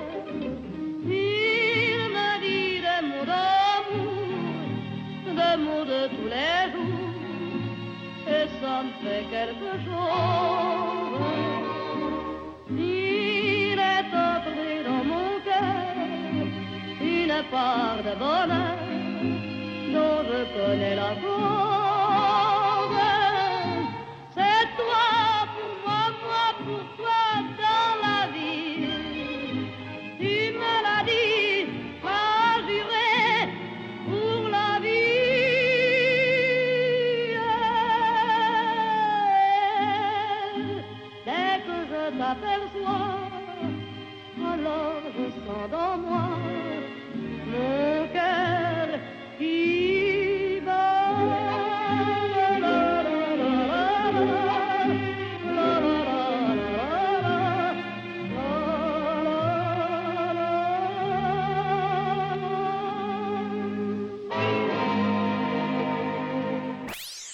De retinas.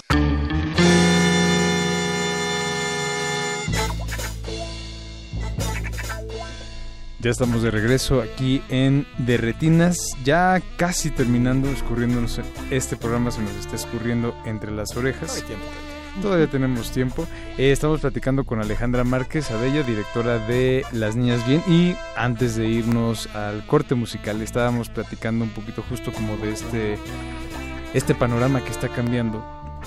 O que esperemos que esté cambiando en el cine. Por lo menos este, ya hay nacional. huellas, ¿no? De que Sí, está- yo, está sí cambiando. creo que está cambiando. Y que eh, justo está como juntando el trabajo de muchas de muchas cineastas ¿no? y en ese sentido eh, creo que es impor- sería importante como preguntar eh, existen todavía como ciertas limitaciones para una mujer que ya digamos en tu caso ya tienes un este pues en este caso dos películas ya detrás eh, percibes que todavía existen ciertas limitaciones para una cineasta mujer en México Yo creo que sin duda las hay. Eh, creo que también, como decíamos, el cineasta es un ser privilegiado ya de entrada.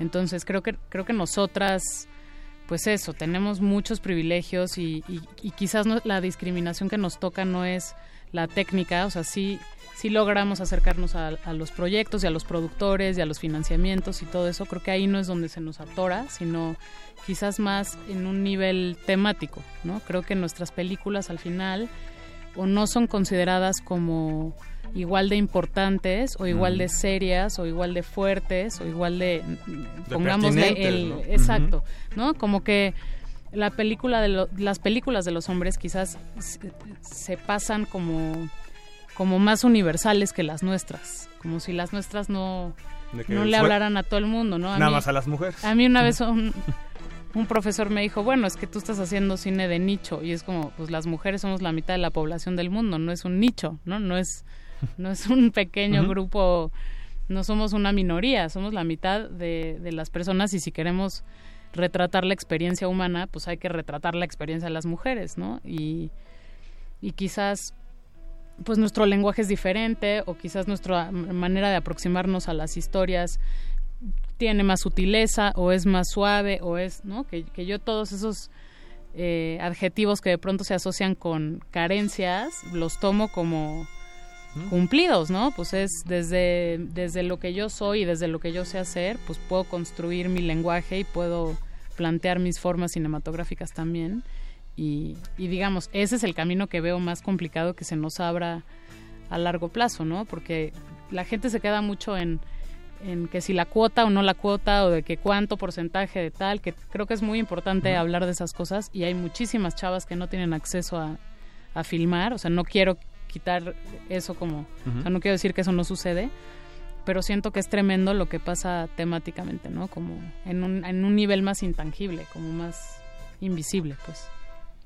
Sí, creo que sí es, eh, digo, creo que todos estamos de acuerdo en que resulta, eh, pues, imperativo que se empiece, que empiece a ver como esta apertura temática. Cuando menos sí, la cuestión de cuotas es importante para eh, dar un, un avance, pero digamos el siguiente paso tiene que ser ya como a nivel más, eh, pues otra vez estructural y que estas temáticas se empiecen como a abrir para este, todos y todas las cineastas en México. Totalmente. Ok, Alejandra, pues eh, ya casi se nos está terminando el tiempo de la entrevista. Antes de que este, terminemos, estrenas el 22 de marzo. 22 de marzo. Este, ¿Con cuántas copias va a salir la película en, este, en territorio nacional? Vamos a salir con 200 copias Y pues nada, invitarlos a que vayan y a que nos den sus comentarios, sus quejas. Hay redes para saber más o menos el movimiento de la película, donde podemos ver. Sí, Cinépolis Distribución y mi Twitter es Márquez Abella, arroba Márquez Abella con doble L. Muy bien, pues ahí está la invitación. No se pierdan Las Niñas Bien a partir de el viernes 22 de marzo. Alejandra, muchísimas gracias por acompañarnos esta noche. Gracias a ustedes. Gracias. Y este nosotros vamos a continuar con otra canción de nuestra querida Guadalupe Loaesa. En esta ocasión, un clásico, La Masa de Silvio Rodríguez. Estamos en De De retinas.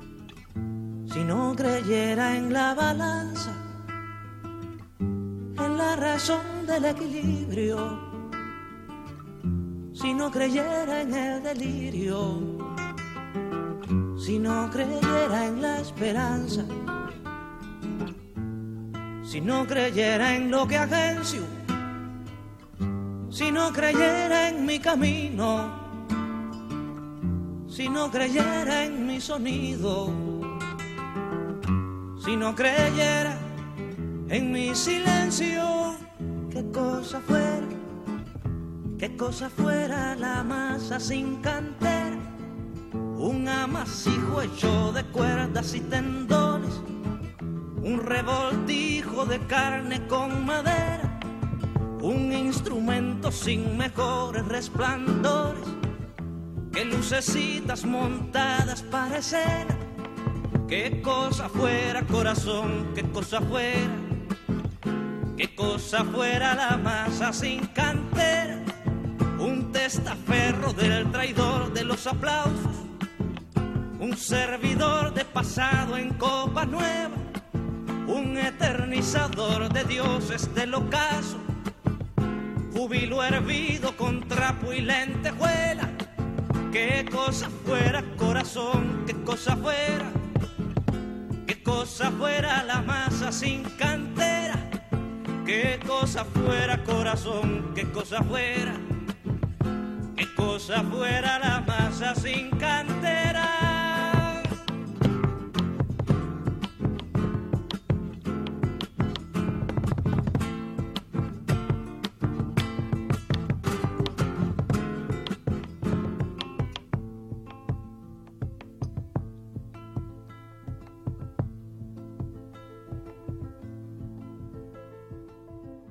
De retinas.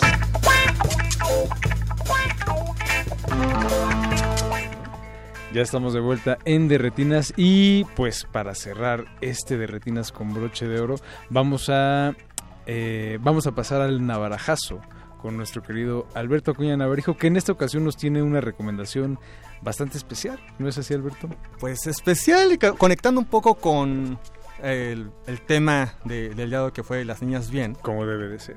Eh, porque siempre hay que buscar con una conexión para que, para que no digan que se lo saco de la manga. Este, y en ese caso está basado eh, en un caso muy famoso de nota roja de 1982, aunque la película es de 1985, que es Masacre en Río Tula. Masacre en Río Tula. Ajá.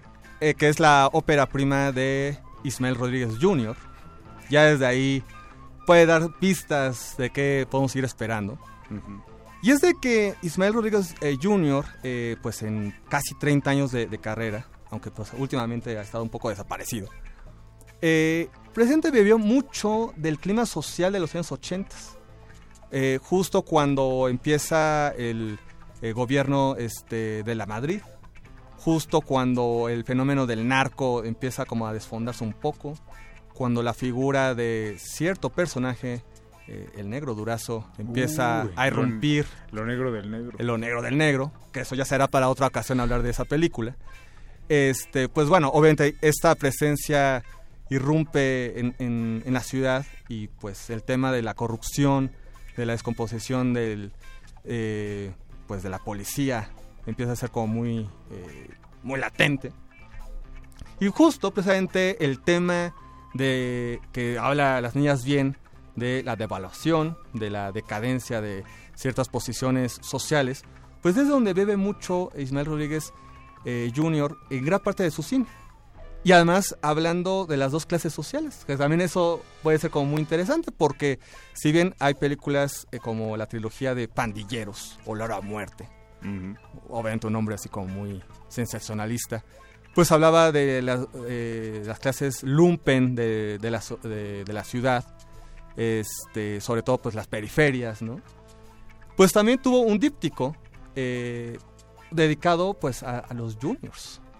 Así que antes de, mucho antes de hablar de los nobles y todas estas películas, bueno, pues él ya estaba hablando Antes de los mis reyes también. antes de los mis reyes y los godines y más. demás, bueno, pues ya estaba hablando este Noche de Buitres, por ejemplo, pues cómo estos personajes también ya mucho antes de los ladies y, y- de las ladies y de los gentlemen de, de Los Polanco, lords. Los lords. los lords, Ladies y lords. pues también se podían salir con la suya, este, con total impunidad. Y en el caso de Masacre en Rotula, que está eh, basado, como mencionaba, en un caso que ocurrió en 1982, que también es como muy sintomático de pues la aparición de un, una serie de cuerpos eh, pues presente en el río Tula de- del título, eh, pues también ya habla como de esa desazón de lo que estamos hablando durante toda esta, esta noche, esa desazón, esa eh, pues esa incertidumbre eh, que iba a ocurrir con este nuevo gobierno, ¿no? No es como casual que empezara también eh, a ocurrir varias películas, no necesariamente de ese director, basados en casos de nota roja, muy truculentos, muy sórdidos, muy eh, muy en deuda pues con el alarma y estos eh, periódicos eh, pues amarillistas, ¿no? Y en ese caso, eh, la noche, eh, la masacre en Río Tula, bueno, pues va conectando tres historias, tres eh, casos. Por una parte de un taxista de barrio populachero, que nada que tiene que ver con el- estos barrios populares que retrataba Ismael Rodríguez en- en los años 40, sino ya son, bar- son barrios populares, eh, pues igual, eh, donde como parece que no hay ninguna esperanza.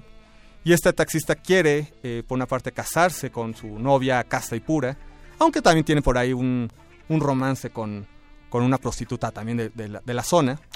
Por otro lado están tres narcotraficantes y por otro lado están una serie de judiciales. Obviamente sabemos que tarde o temprano esas tres historias van a, a colapsar. Me suena familiar la estructura, ¿eh? Sí, algo así. algo así. Es, oye, ¿y las historias eh, se encuentran a través de un accidente de tráfico? Eh, bueno, pues hay un auto, por ejemplo. Por lo menos hay un auto que es el, taxi que, que maneja el, el protagonista. eh, que de hecho también es de la familia de los Rodríguez. Eh, y entonces, pues, al parecer, eh, más allá que está basado en una nota roja y que ya sabemos más o menos que puede terminar la película, pues ya desde el título lo indican, obviamente es también hablar de que ya no había como esperanzas, ¿no? En, en cuestión que los personajes no, no iban a poder salir de, de su situación, que es algo que eh, seguiría explorando mucho Ismael Rodríguez, eh, inclusive en películas, como mencionaba, Olor a Muerte, eh, o pandilleros. En la primera parte aparece como protagonista Valentín eh, Trujillo, y uno diría, bueno, Valentín Trujillo va a resolver el caso, ¿no? Él va a ser el que eh, ponga un alto a estos pandilleros. y, Como oh, debe de- como debe de ser. Y oh, sorpresa, pues no. Eh, una figura como él, aún siendo Valentín Trujillo, pues no. Hay otra película como La llena humana, ya es una película ya más noventera del 92, eh, con Mario Almada, y él tampoco puede detener una serie de feminicidios. ¿no? Si Valentín Trujillo no lo puede hacer, entonces ¿quién? Pues sí, ya, o sea, ya sin Mario Almada no puede ni Valentín Trujillo, ni nadie. Y aquí en ese caso, pues es Qué también oscuro. ese ambiente eh, tan opresivo donde no hay ninguna salida. En este caso, este taxista pues se ve envuelto con estos narcotraficantes. Ya no es que quiera, es que debe de estar eh, eh, sirviendo a estos narcotraficantes como chofer. Pues da esa sensación que ya no hay una salida, ¿no? Y obviamente, digo, no es un spoiler, el título mismo, repito, de la película este, lo indica de qué va. Y si más o menos uno está enterado de, las noticias, pues sabrá que, pues, el final, ¿no? Pero más, más que el final o la resolución, es este ambiente que ya iba empezando con los años 80. Eh, también es muy sintomático que la película es del 85 y justo dos años antes nace el IMCINE. ¿No? Obviamente como a contracorriente completamente de este cine de calidad, de este cine muy eh, de prestigio que quería imponer o impulsar, mejor dicho, el, El Instituto el Mexicano. Instituto. Instituto Mexicano de Cinematografía. Bueno, pues aquí Ismael Rodríguez decía, pues no, aquí hay otras historias que contar, eh, pues donde no van a estar del cine necesariamente, ¿no? El río Tula tenía muchas historias que contar. Pues muchas historias y muchos cadáveres también. Muy bien, pues ahí está la recomendación de nuestro navarajazo. Este, esta, por cierto, este, no está en YouTube, pero sí está en DVD. Entonces, es, es fácil ¿eh? de, de conseguir en, en DVD. Pues ahí está la recomendación. Pues se nos acaba de escurrir este de retinas por las orejas. Pero lee el último tweet Antes, antes. antes de despedirnos, este queremos enviar saludos a todos los que nos escuchan, Gina Cobos, Leslie Solís, Nos está escuchando desde Toluca, Eri Bank. Entonces, Eri Bank, saludos. desde Toluca hasta Toluca, saludos. Fernanda Sancho en Twitter. Y Oscar Usumakigun 2997 nos pregunta, ¿se puede hacer una historia de otakus en México? Oscar, no solo se puede, se debe de hacer. Es ya eh, deber de los cineastas Ya es deber de los cineastas. Entonces, para vamos que a dejar... filmen en, en Plaza. Por favor. Obviamente. ya, ya nos surge una película en la Plaza. O en el Rock Show ya de perdida ahí afuera de Metro Hidalgo. Pues ahí están los, este, los saludos. Alberto Acuña, muchísimas gracias. Gracias, Jorge. Eh, eh, Agustín Mulia estuvo en los controles, eh, con sus dedos mágicos, como siempre. Mauricio Orduña en la producción. Rafa Paz, el ojo que todo lo ve, supervisando desde arriba. Paquito de Pablo, por ahí echando relajo, el perro muchacho. Ahorita ya viene el calabozo de los vírgenes. Viene el calabozo de Ahí los también me pueden preguntar a los vírgenes este, si También- acabé de ver películas de También otakus. pregúntele a los, al- a los vírgenes quién debería hacer esta película de otakus, quién debería salir, quién no. Ay, no. Bueno, eso ya eh, está complicado, Bueno. eh, el casting. Ahí se los dejamos. Este, se despide de ustedes Jorge Javier Negrete Camacho.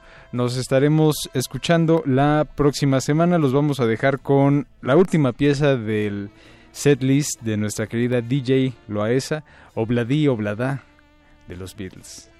Qué fino. Hasta el próximo martes.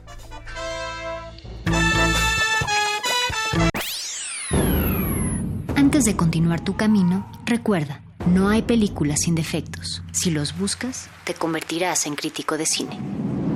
De retinas.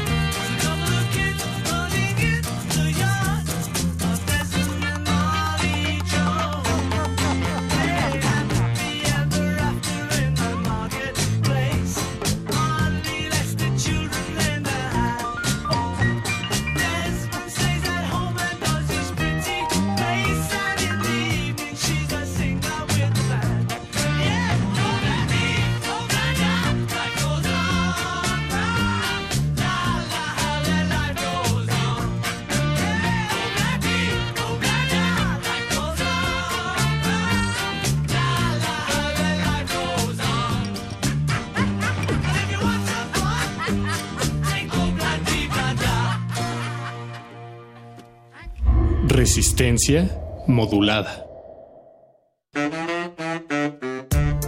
La Escuela Nacional de Trabajo Social y Radio UNAM presentan Vida cotidiana, sociedad en movimiento. un programa para analizar las distintas problemáticas sociales y documentar alternativas e intervenciones para enfrentarlas. ¿Por dónde empezamos? Acompáñanos todos los viernes a las 4 de la tarde Por el 96.1 de FM. Radio UNAM. Experiencia sonora. Ayuda a que tus hijos desarrollen el hábito del ahorro. Si tienes niños entre 6 y 12 años, los invitamos a participar en la tercera edición del concurso de dibujo y pintura infantil Trazos Financieros. El tema es El ahorro a lo largo de mi vida. Habrá grandes premios. Consulta las bases en gov.mx diagonal Conducef. Imagina lo que lograrán ahorrando. Conducef. Gobierno de México. La revista de la universidad en radio. Te invitamos a escuchar esta serie, donde cada mes diferentes personalidades se darán cita para dialogar sobre los conceptos a los que se enfrenta día con día el ser humano. Música, extinción, revolución, palabras. Cada tema será abordado desde la visión de nuestro invitado semanal. Dialoga con nosotros todos los jueves a las 16 horas por el 96.1 de FM, en el papel, en la pantalla, en las ondas y en la web. La revista de la universidad abre el diálogo en Radio UNAM, Experiencia Sonora.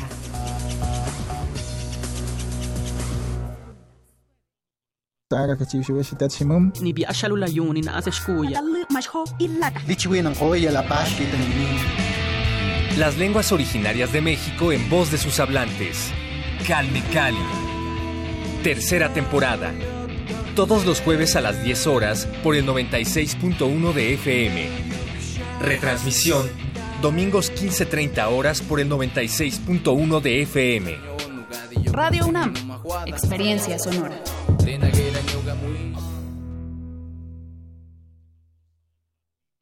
Resistencia modulada.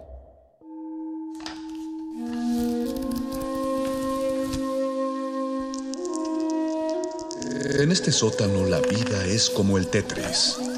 Si haces algo bien, desaparece. Tus errores se acumularán hasta hacerte perder. Hay quien dice que la vida solo te da una oportunidad. Aquí, siempre tendremos otra vida. El calabozo de los vírgenes. Oye, copiloto, ¿estamos cerca del evento? Ah, ya veo, estamos cerca. ¿En qué dirección, Rosco? Apuesto a que no puede traer el periódico como lo haces Solo tú. actúa con una postura que te haga sentir el poder del macho. Y así tendrás en tus garras a tu hembra. Ah, gracias, Sheldon. Y bien, eh, ahora para nuestra gran presentación especial, el gran final esperado por todos ustedes, nuestro coro del campamento. Los defenderemos a todos. Hasta la vista. No le gustan mis sandalias, son aerodinámicas. República no toma a la ligera esa clase de amenazas. Si en realidad cometió el error de secuestrar a un senador, le aseguro que se tomarán las medidas pertinentes. Gracias, gracias. Ahora denle un aplauso a los actores que intervinieron en... No puedo presentarme ante mi padre porque ¿qué va a decir si soy vegetariano? Yo solo quería tener a alguien con quien pasar el tiempo y... Ay, perder el tiempo. La instrucción que yo tuve fue en la Academia de los Soldaditos. Pero qué calor hace. Uh. Ay, chiquita, Valiant me dijo que estarías aquí. Mi lengua. ¿Y ahora qué hago? Dios Alejandra, ¿qué tal, Chococampeones? Preparen sus Choco Crispies para soportar el peligro de la pirámide macabra. No es venganza, es castigo. De maravilla. De hecho, creo que quiero cantar como nunca. Encarnación, Encarnación, oh, oh, oh, oh, oh. Encarnación. Encarnación, oh, oh, ah. Será el momento antes de que esa moneda cayera en la sustancia primordial, pollito. ¡Ay, no puede ser! Patriarca. ¿Crees que un patriarca se vería así?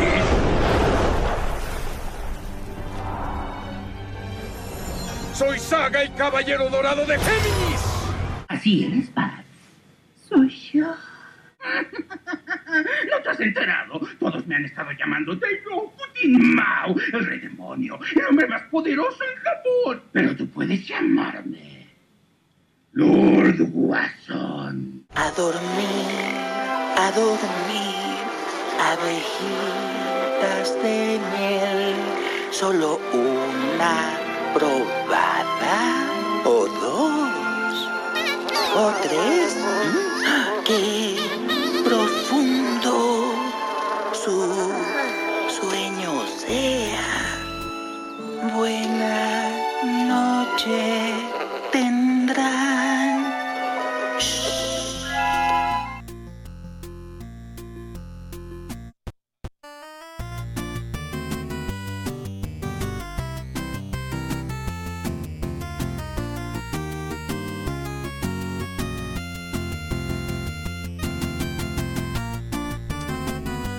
10 de la noche con 6 minutos del martes 12 de marzo de 2019. Muy contento y alegre de estar llegando hasta sus oídos a través del 96.1 de FM. Los saluda su ñoño en master el mago Conde, aquí desde Resistencia Modulada y desde nuestro querido Calabozo de los Vírgenes, donde si están viendo nuestra transmisión en Facebook Live, en Facebook Resistencia Modulada, ya, ya se están dando un quemón de lo que va a pasar esta noche.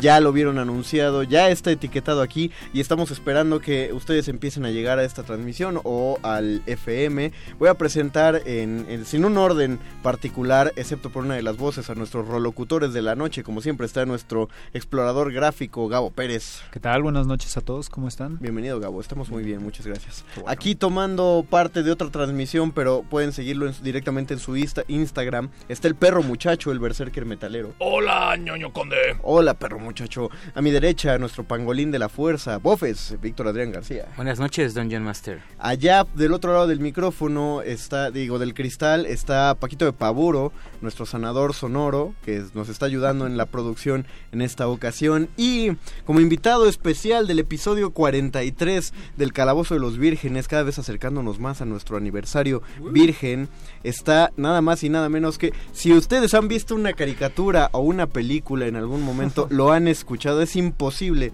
no haberlo oído y lo curioso es que ni siquiera nos damos cuenta de que lo hemos oído, así de camaleónica es la voz de Javier Rivero aquí presente en la cabina. Bienvenido Javier. Muy, muy buenas noches. Muchas gracias a toda la familia de Radio UNAM y en este espacio maravilloso que siempre se agradece para contactar con todos los amigos y fans del otro lado del micrófono. Amigos, ya así que ya saben, empiecen a compartir el video de Facebook Live en Facebook Resistencia Modulada para que inviten porque sí, así es. Javier Rivero llegó a El Calabozo de los Vírgenes, cosa que creo yo, muchachos, ya ya nos ya nos da un estatus de Sí, programa. no, definitivamente. Ya ya ya somos oficialmente de relevancia. difusión, ya tenemos relevancia Sí. oficialmente.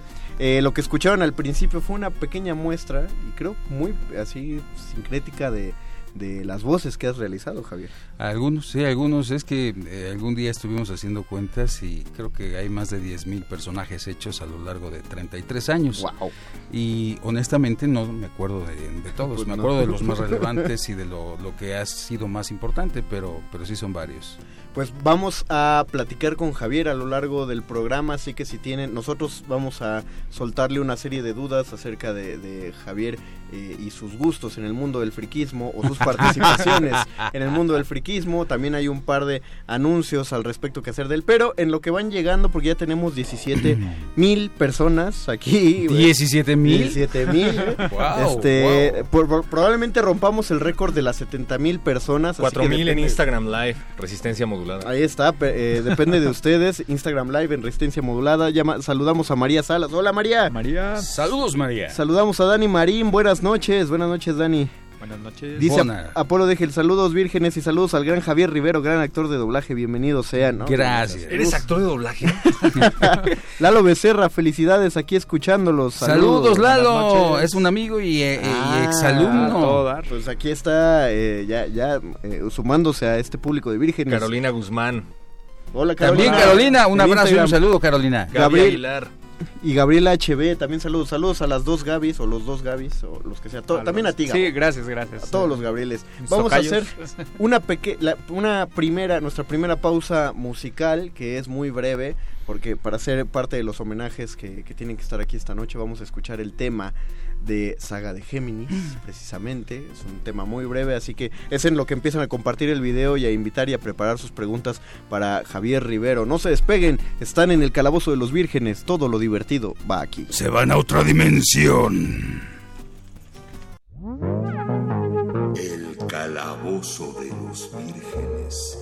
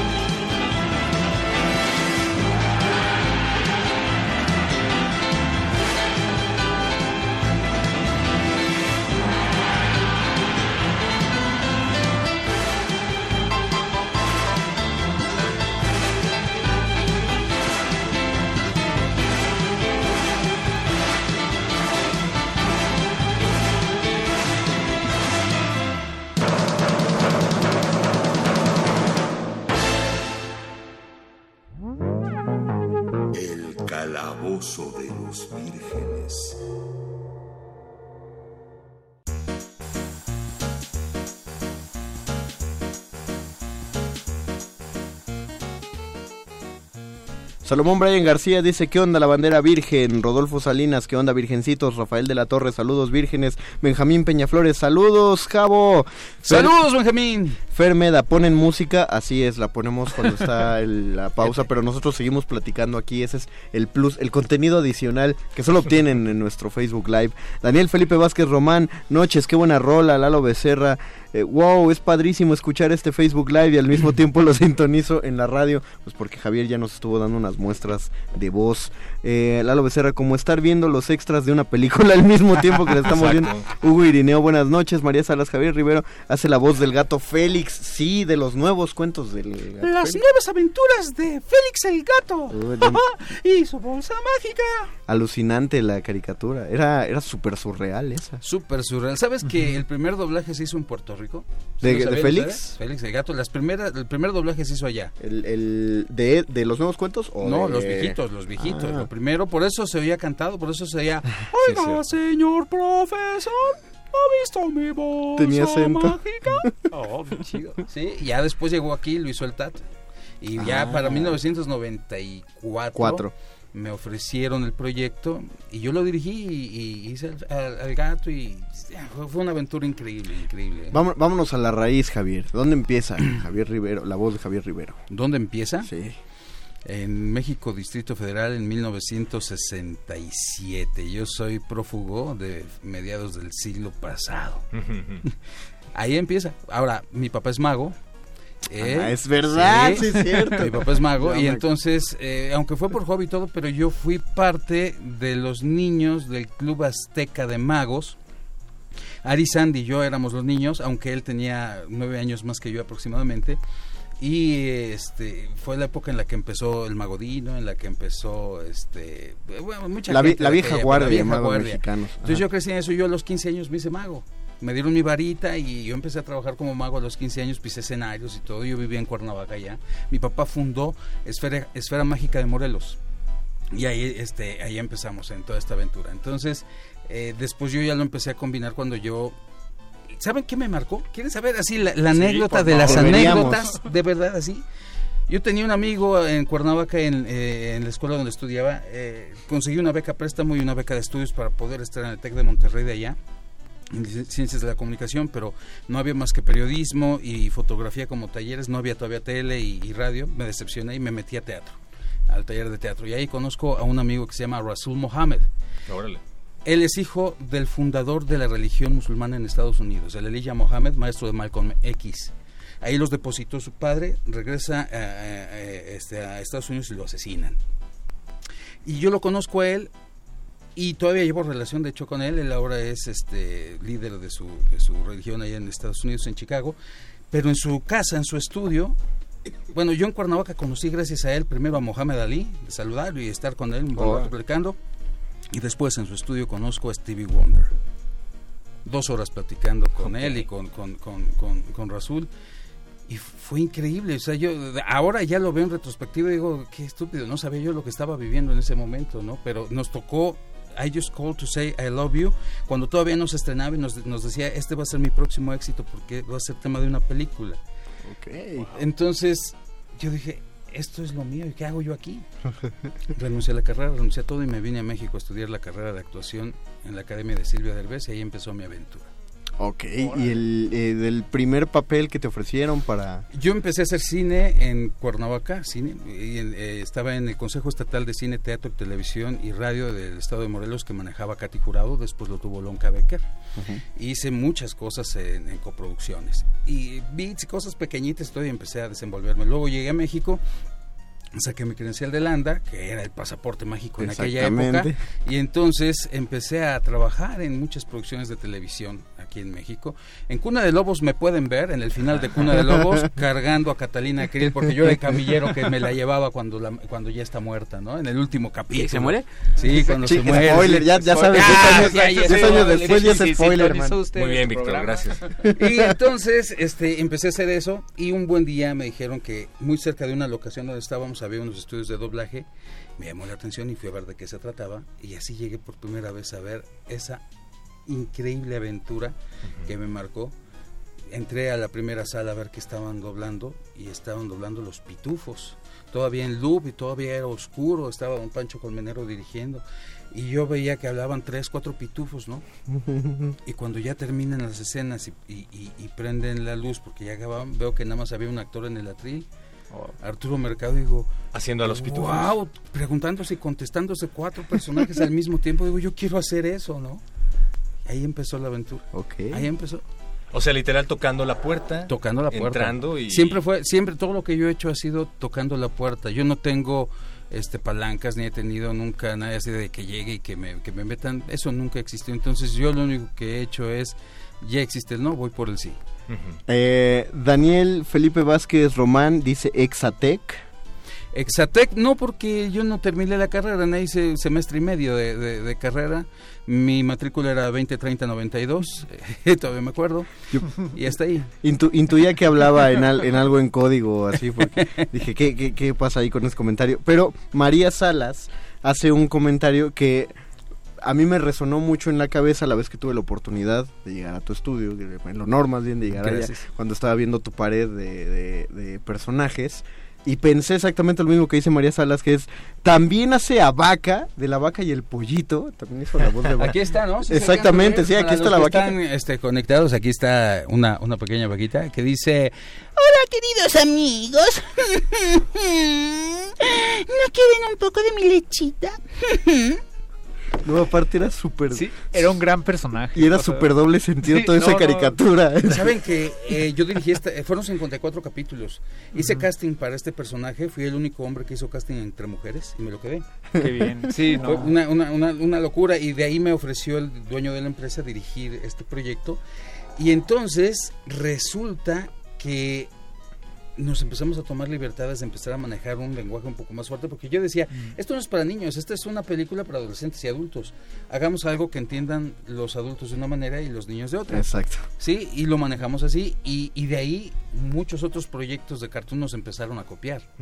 Sí, Pero ese fue el Ah, parteaguas. Creo que eso es algo súper interesante de haber crecido viendo las caricaturas dobladas, sobre todo porque sí era algo más eh, tropicalizado un poco, ¿no? Mucho más.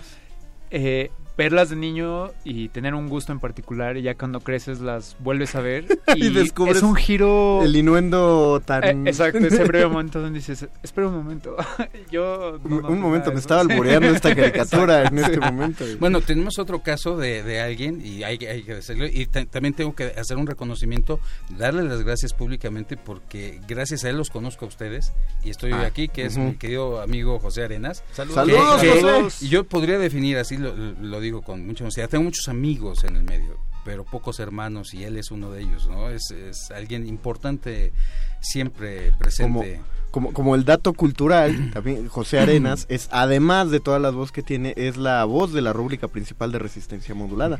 Entonces, si Y es el escuchan... perro Jake. Y es el, es Jake el perro, el, el, el, el- el bueno. Sí, el y ahí vemos lo que es la tropicalización. Eh, ¿no? de la Definitivamente, sí. versatilidad del Sí. actor de doblaje. Y ahora Sí. que mencionabas que tomaste clases de actuación, creo que no está de más resaltarlo. No se trata nada más de ser hábil a la hora de hacer voces, no se trata nada más de ser hábil a la hora de colocar tus resonadores, No. sino también de dotar de personalidad a un personaje. Y eso es algo que me parece, me parece extraordinario y muy difícil. Por ejemplo, yo veo al muñequito y me puedo imaginar muchas voces que puede tener, pero no me imagino su personalidad y eso es algo que ustedes construyen. Es, es que mira, eh, partamos de algo. La- el doblaje es una especialidad de la actuación. El tronco común o la base es el teatro. Sobre eso partimos. Y de ahí está una especialidad que es televisión, otra que es cine, otra que es radio, etcétera. Y hay una que se llama doblaje. ¿sí? Entonces, para hacer doblaje necesitas ser actor porque tienes que interpretar emociones, sentimientos dentro de dos marcos, género y estilo. Y luego a eso le tienes que aunar quién es el personaje, de dónde viene, hacia dónde va y todo su mundo de personalidad y carácter que no es lo mismo. Una Claro. cosa es el carácter que es con lo que naces y personalidad que es lo que se va formando a través de los años en tu contacto con la familia, con el medio laboral, con tu entorno, etcétera, ¿no? Y, y eso es algo que los volvía únicos a esos personajes, ¿no? Sí. El caso de Don Gato, que ya habíamos comentado aquí en algún momento, que no sí. tuvo la misma resonancia en Estados Unidos que aquí, y creo que fue precisamente por el doblaje. Pero eso se ha vuelto más difícil ahora que hay eh, muchísimas vías de comunicación, muchísimas formas de ver primero una serie antes de que se estrene No, doblada en no, México. el problema no es ese. El problema fuerte es la- otra forma de invasión yankee que tenemos encima. Hoy en día los, los norteamericanos te piden, te exigen un, voice matching, o sea que tú iguales el timbre Ya. de voz del original. Entonces tú puedes Ah, escuchar en 32 idiomas a un personaje y lo vas a escuchar como si estuviera hablando el mismo personaje en 32 idiomas, porque escogen las voces idénticas. Y esto, para mi gusto, también le quita esa, esa maravilla que tenía el doblaje originalmente, que era hacer una recreación latina del proyecto, ¿no? Que, que uno, uno lo nota, por ejemplo, que lo pusimos en un calabozo aquí, en esas canciones de Disney, cuando te ponen un match de Ah, la sí. misma canción en Sí. 32 idiomas, Sí, y uno siente que es la misma voz Haciendo en todo. 32 idiomas, pero no, son 32 cantantes todas con el, el mismo, exactamente el mismo timbre. De hecho, también en los intros de animes, eh, la traducción de las canciones, en particular de México. De- te- mis te- les platico una anécdota al respecto. Saben favor. que yo soy el cantante del intro y ending de un anime japonés. Muy poca gente lo sabe. Que se llama Gege no Ge Kitaro. ¿Sí? Una búsqueda. Además es buenísima esa, ese, ese, le, le ese gana- proyecto. le ganaste a Paco, que es nuestro experto en, en- Pues está en moscas allá Pero. ¿saben cuál es la anécdota de esto? El, el personaje estelar de esa serie es Kalimba. Ok. Ah, y yo siempre le dije a Kalimba, tú deberías estar cantando el ending, mano, no yo. Al- al- alguien aquí está haciendo El, eh, carrera en eso. Sí, le entré el, el final, pues. Otra de las partes de la versatilidad. Yo ah, me estaba preguntando cu- cu- cuando tuvimos clase, porque Javier Rivero Esperen, tuvimos esperen. la oportunidad de tener una clase con, con Javier El Rivero. perro está fambollando. Yo estoy famoyando. Síguele, perro. Perdón. Deberían de verlo, cómo está justo ahora. Justo es eso, como... eh, o sea, yo veo a Saga de Géminis y es un personaje tan relevante en mi vida que se me hace inmenso. A la hora de querer ponerle una personalidad, a lo mejor me costaría más trabajo que a ustedes. Entonces la pregunta sería, tienes que tomar tiempo no tanto, porque si lo ves como de la inmensidad que lo ve un fanboy, a lo mejor te cuesta más trabajo imprimirle la personalidad que tú te imaginas. Como que te da miedo, ¿no? Eh. Partamos por, por el principio. Te tienes que divertir. Si no te diviertes no funciona porque entonces no conectas. Tienes que disfrutarlo. Yo yo parto de algo que eh, yo uso la imaginación. No la imaginación, la imaginación. Yo tengo que crear la imagen del personaje adentro de mí y estarlo viendo todo el tiempo para poder recrearlo porque en este momento traigo aquí los personajes. Pero en muchas entrevistas de radio no traigo las imágenes. Entonces yo tengo que crearlo en mi mente, verlo, ver cómo gesticula, cómo mueve, porque el doblaje, muchachos, no se hace en la boca, se hace en los ojos. Si tú no le das la inflexión y el tono de acuerdo a la mirada y el, y el movimiento de ojos, de cejas, gesticulación al personaje, no hay doblaje. Ok. ¿Sí? Entonces yo lo tengo que ver, lo tengo que sentir y lo tengo que disfrutar para poder hacerlo, si no, no hay conexión. Ahí, ahí, eh, ahorita que empezaste a, a decir parte de tu clase, ya Parte de tu secreto. de parte de tus secretos, y empezaron, dice Diego Barrientos que lo mandemos a la otra dimensión.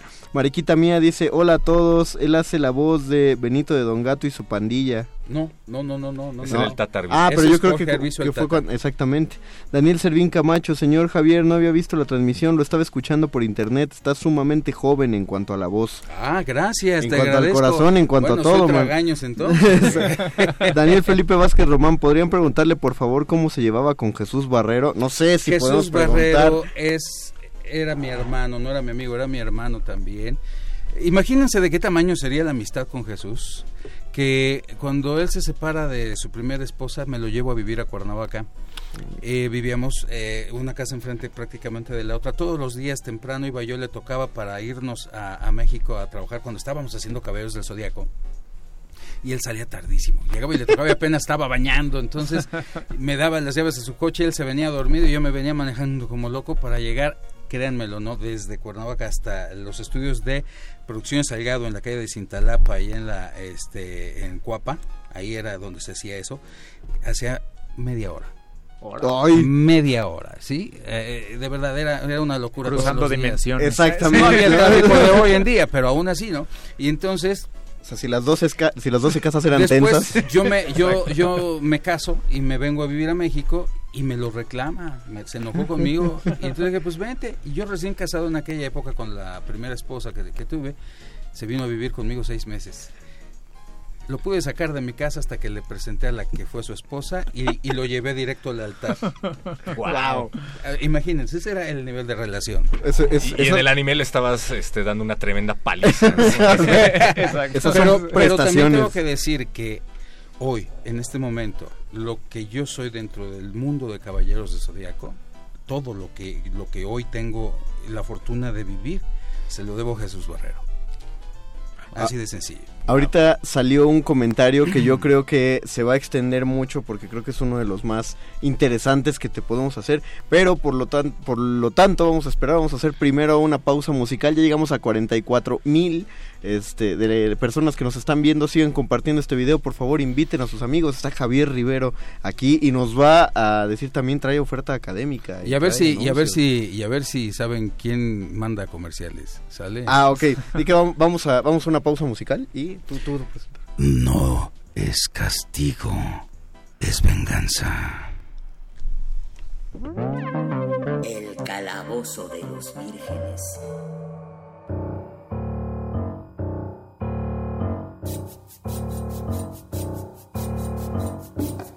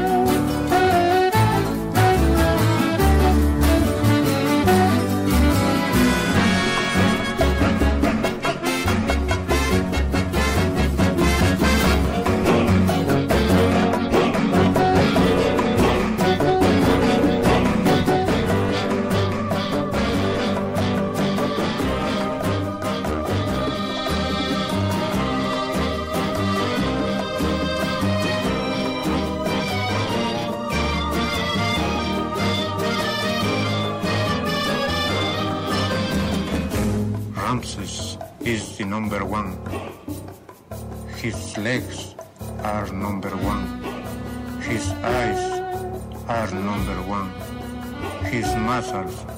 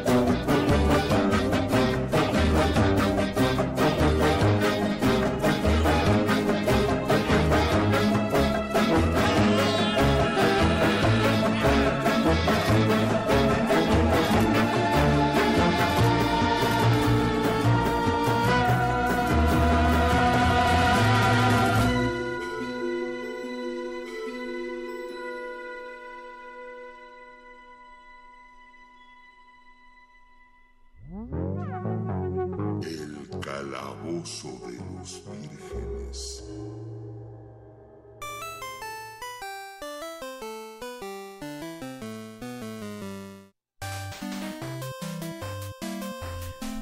Regresamos al calabozo de los vírgenes. Lo que escuchamos fue la suite de Ramsés, de este peliculón tan extraño que es Nacho Libre. Eh, to- todo hay de extraño en esa película y a mí me parece todo de genial en ella. A mí me fascina. Es, es verdaderamente uno de los uh, trabajos que más he disfrutado hacer en mi vida. Ahora, la- la- el comentario que yo había guardado y... ¿Quién mandó a comerciales? Ah. Era. Yo tengo una teoría. A ver, perro, ya lo dijimos. Era, era Punisher, ¿no? Era Punisher. Exactamente, Sí. Punisher. Javier fue el, Punisher. fue el primer Punisher del, del- de la pantalla, que fue el del cine. Antes que. Frank Castle. Ah, Ah, antes- fue el primer Punisher, sí. Que- de, de- de Frank una Castle. película... ¿De cuándo es la...? la- Uy, debe de haber sido... Noventera, ¿no? No, no, no, no, ya- no, ya ya es fue en el 2000, ¿Dos debe mil ser como once? 2000. Por ahí. Es A de, ver, es de sí, las 11, fechas... 12 más o menos. Es de las épocas donde de la Electra, de, Ándale. de la del Daredevil de Ben Affleck. De Jennifer Aniston. Garner, no, Garner. Jennifer Garner. Garner, no, Aniston. Perdón, Jennifer Aniston. Algún día estará en una película de Marvel, estamos seguros, porque ya medio Hollywood está entrando a esas películas, pero todavía todavía no, perro. Ahora, la, vamos a una, a una ronda de, de preguntas de todos los rolocutores con, con Javier Rivero. eh, sobre, su, sobre él y sus gustos y aficiones y opiniones del mundo friki. Y aquí el comentario de Salomón Brian García tiene mucho que ver con lo que voy a decir, porque pone Salomón que él odia al personaje pero ha- se ha repetido hasta el cansancio en este Calabozo de los Vírgenes de Jar Jar Binks. Ah, pero no es el ¿Cómo- único, son Exactamente, muchos. eso, ¿tú cómo, cu- cuál, es, ¿cuál es tu relación con Jar Jar Binks? Maravillosa. Eh, miren, ¿Y- eh, y cómo lidias con yo, este yo, yo, yo comprendo lo- lo- lo- la opinión de todos. De hecho, yo, yo les digo con mucha honestidad. Yo soy tricky más que Star Wars. Ay. Yo nací por- porque, porque yo nací con, con Star Trek. Claro. O sea, yo, yo, yo, yo vi todo eso en el momento en que estaba pasando a- al aire en, en su momento. ¿no? Es este con el Capitán Kirk. Sí, y, y- y lo amo, pero no por eso dejo de disfrutar y gozar y también vivir la aventura de Star Wars y más, más porque eh, el haber tenido la oportun- eh, oportunidad de haber trabajado en ese proyecto siendo aceptado por George Lucas para dirigir el proyecto, porque él, él vio mi currículum y él, él fue el que mandó un memorándum diciendo, sí, Javier, sí hace este proyecto. Eso es un parteaguas, ¿no? Y, y tachaste la parte en tu currículum que decía que te gustaba Star Trek, ¿no? No, no, porque no está peleado uno con otro. Yo Claro. amo Star Trek, pero también amo Star Wars, los dos. Sin embargo, tengo que ser muy honesto. El episodio 1, este, si tú le quitas a Jar Jar Binks, es el episodio más lento y más eh, eh, aburrido que te puedas imaginar. Pu- Puedes debatir, eh, Víctor, si tienes Sí. algo que decir al respecto. Pe- pero no por eso, pero no por eso deja de ser importante conocer de dónde viene toda la información. Yo siento que nada más lo que no tiene es ritmo. Este personaje le vino a dar un poco de ritmo. No quiero decir que sea un buen personaje, que, que nada más es que sus chistes y todo lo que sucedía era lo que hacía como que los entrelaces entre escena y escena. ¿no? Ok. Más ¿Te- nada. ¿Te gusta la teoría que decía que Jar Jar en realidad era un Lord Sith? Sí, sí me gusta. Y, y creo que por allí iba hasta que todos los dementores, aunque hablemos de Harry Potter, todos los dementores de Jar Jar Binks este, eh, dicen lo contrario. Sin embargo, también quiero que entiendan algo. Ojalá pueda eh, compartirlo eh, y ex- ex- expresarlo claramente. Es un personaje muy complicado y muy complejo porque ¿cómo puedes hacer que un personaje hable mal y sin embargo lo entienda el público? Porque el personaje es torpe, porque el personaje eh, tiene muchas complicaciones en su forma de expresarse. Ahmed Best, que lo hace en inglés, utiliza el recurso de agregar sílabas al final y de cambiar algunas palabras y hacer como, como algunos rolling gags dentro del proceso.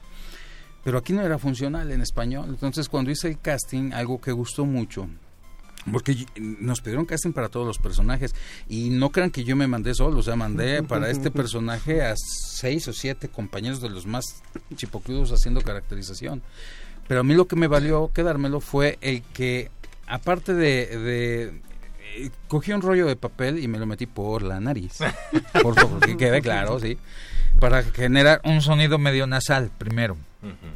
Después hacer ese sonido gangoso para que se- se oye parecido al personaje. Y después, ¿cómo lo haces hablar torpe?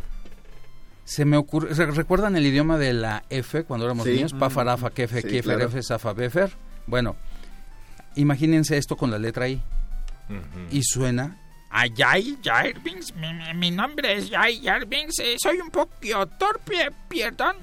¿Sí? Soy un Lord es- y eso fue lo que, lo que hizo la magia. ¿no? Ok, ok. A ver, Víctor, por favor. Todos estamos volteando a ver a Víctor. Sí, así. No tengo nada que decir. Estoy como baño de asiento. Yo la verdad es que nunca eh, me imaginé que generara tanto odio. De esas veces en que ves la película, igual no me pareció la mejor de la saga, pero tampoco lo odié. Fue cua- cuando empecé a ver las reacciones que dije, órale, en verdad, creo que hay gente que está verdaderamente molesta con Decía, personaje". decía una actriz muy, muy, muy añeja, muy vieja en, en este medio, Carmen Salinas, mira, no importa si hablan bien o mal de ti, lo importante es que hablen. Así es. Entonces, si el personaje es odiado, también es padre, porque también estás en boca de todos, ¿no? Sí, pero es, es- es muy curioso. Yo lo preguntaba porque pues, son comentarios de... Tú no lo creaste, tú no lo escribiste, eh, no, no eres responsable, pero eh, de alguna manera pues eres el, el rostro, el rostro para los oídos de la, de la gente, entonces de alguna manera uno le... Yo me divierto. Qué Yo bueno. me divierto. No, no me lo tomo en serio. eh, y, y, bueno, voy a hacer una confesión. Eh, cuando yo empecé a hacer el proyecto de Winnie Pooh, cuando me lo ofrecieron, yo odiaba a Winnie Pooh. No me gustaba nada Winnie Pooh. ¿Sí? Y fue un reto enorme hacer un personaje que no te gusta para niños, conectar con él y, y ofrecer un trabajo honesto para ellos. Y terminé amando el personaje porque entendí, comprendí muchas cosas. ¿Sabían ustedes que el concepto Winnie Pooh está basado en los poemas haiku japoneses? Ah, no No. ¿Sí? Mínima expresión con un gran contenido. Ok. ¿Sí? Es- esa parte me gustó mucho, muy interesante, todo lo que trae atrás, la información que maneja, ¿no? Un, un osito tontito muy, muy sabio. Muy sabio. Exacto. Y otra lección de hasta qué grado debes de escudriñar en la mente y el inconsciente del personaje, ¿no? Claro, Para poder entenderlo, claro, Para claro. poder representarlo. Y para poder encontrar los puntos donde puedas anclarte y poder tomar lo mejor para poder eh, representarlo, ¿no? Siguiente pregunta, ¿alguien tiene? Sí, ¿Alguien yo, tiene? yo eh, Víctor. esto, es, Víctor. esto es una situación un poco polémica, pero sí quiero preguntártelo a ti Sí. específicamente. Eh, últimamente, las no, no sé quién decide eso, pero han eh, las compañías que, que sea lo que hagan, han optado por eh, ocupar voces más bien conocidas, más bien famosas. Star Talent. Claro. Star Talents, no necesariamente actores de doblaje. Yo, yo entiendo y creo que hoy has dejado muy claro que el doblaje es un tipo de actuación y por lo que estás diciendo tú además es una actuación que está limitada a la voz en ese sentido. O sea, hay que hacer un aparato enorme para que al final lo único que uno pueda apreciar del trabajo sea la voz, al menos en pantalla, ¿no? Eh, por lo tanto, bueno, yo asumo que es un trabajo de actuación sumamente complejo. Pero, ¿qué, qué sucede o, o a qué crees que se debe y cuáles serán las consecuencias para el producto final? Que de pronto eh, se esté usando una voz que solamente por ser conocida, familiar, como de y youtubers que a lo mejor no hace todo el trabajo que tú haces para poder darle personalidad a un personaje, valga la redundancia. Eh, primero, ¿a qué se debe? Y segunda, ¿cuál crees tú que sería la consecuencia de eso? ¿no? Bueno, voy, voy primero, ahora sí que como ya que el destripador, por partes. Vámonos por partes. Eh, el doblaje orgullosamente hecho en México tiene más de 80 años de existir, casi 90. ¿Sabían eso? ¿Se lo podían imaginar? Yo siempre no me gusta presumir a la el, el do- el doblaje empieza con la primera película sonorizada que se llamó Santa, que se filmó en 1929 y se exhibió en 1930 y que requirió de reposición de diálogos. Que técnicamente el doblaje, cuando tú te doblas a ti mismo, se llama reposición de diálogos. Cuando doblas una persona que no eres tú, se llama doblaje. Ya. ¿Ok? Bueno, requirió reposición de di- diálogos, que ese era el, el proceso, es la misma técnica, y ahí empieza el doblaje. ¿Sí? Entonces, de esa fecha a este momento han pasado muchas cosas. La primera, el doblaje orgullosamente hecho en México en sus inicios, los primeros proyectos fueron hechos por Star Talents. Ya, claro. Ingrid Bergman, la primera película doblada por Metro Golden Mayer, Gaslight, Ingrid Bergman, Ah. Bergman, fue doblada por Blanca Estela Pavón. ¿Sí? Eh, y en ese proyecto estaba Víctor Alcocer y en ese proyecto estaba Pedro de Aguillón y muchos. Y así, el- la maestra Canuta de, de la escuela, de la escuela de Ortiz de Pinedo era niña y también fue parte de, de los primeros doblajes. Manolo Fábregas, este, mucha gente muy importante que se fue a Nueva York a hacer esto, ¿sí? Y después regresaron aquí a, a- a poner empresas y a generar toda una industria. Entonces, empezó con Star Talents. Sigue habiendo Star Talents en este momento. El único problema es cuando nos mandan Stars y no Talents. Que creo que era un poco a donde quería llegar. ¿no? En- ese es el problema, O sea, no sí. podemos comparar a Manolo Fábregas con... Sí, Inserte el nombre que quiera. Entonces, el, el- el problema grave es cuando no están a la altura de todo el equipo y entonces se ve el desnivel, se ve muy fuerte el desnivel. ¿Y qué consecuencias tiene? Primero, va- veámoslo fría y real, ¿sí? El, el- el problema es que el cliente, lo, mucha, muchos piensan que el cliente lo que espera es tener mucha taquilla porque lo dobló Eugenio Derbez o lo dobló este quien haya sido, ¿no? No, ese no es el punto. ¿Saben por qué lo hacen? Porque es publicidad gratuita, porque en cada entrevista que les hacen están hablando del proyecto y la película y no les cuesta un solo centavo y la proyección se vuelve enorme. Sí, Pero también estás eh, poniendo en jaque tu, Claro. tu imagen. Claro. No, y además este el proyecto no, no queda bien y, y en el doblaje los errores se quedan para siempre.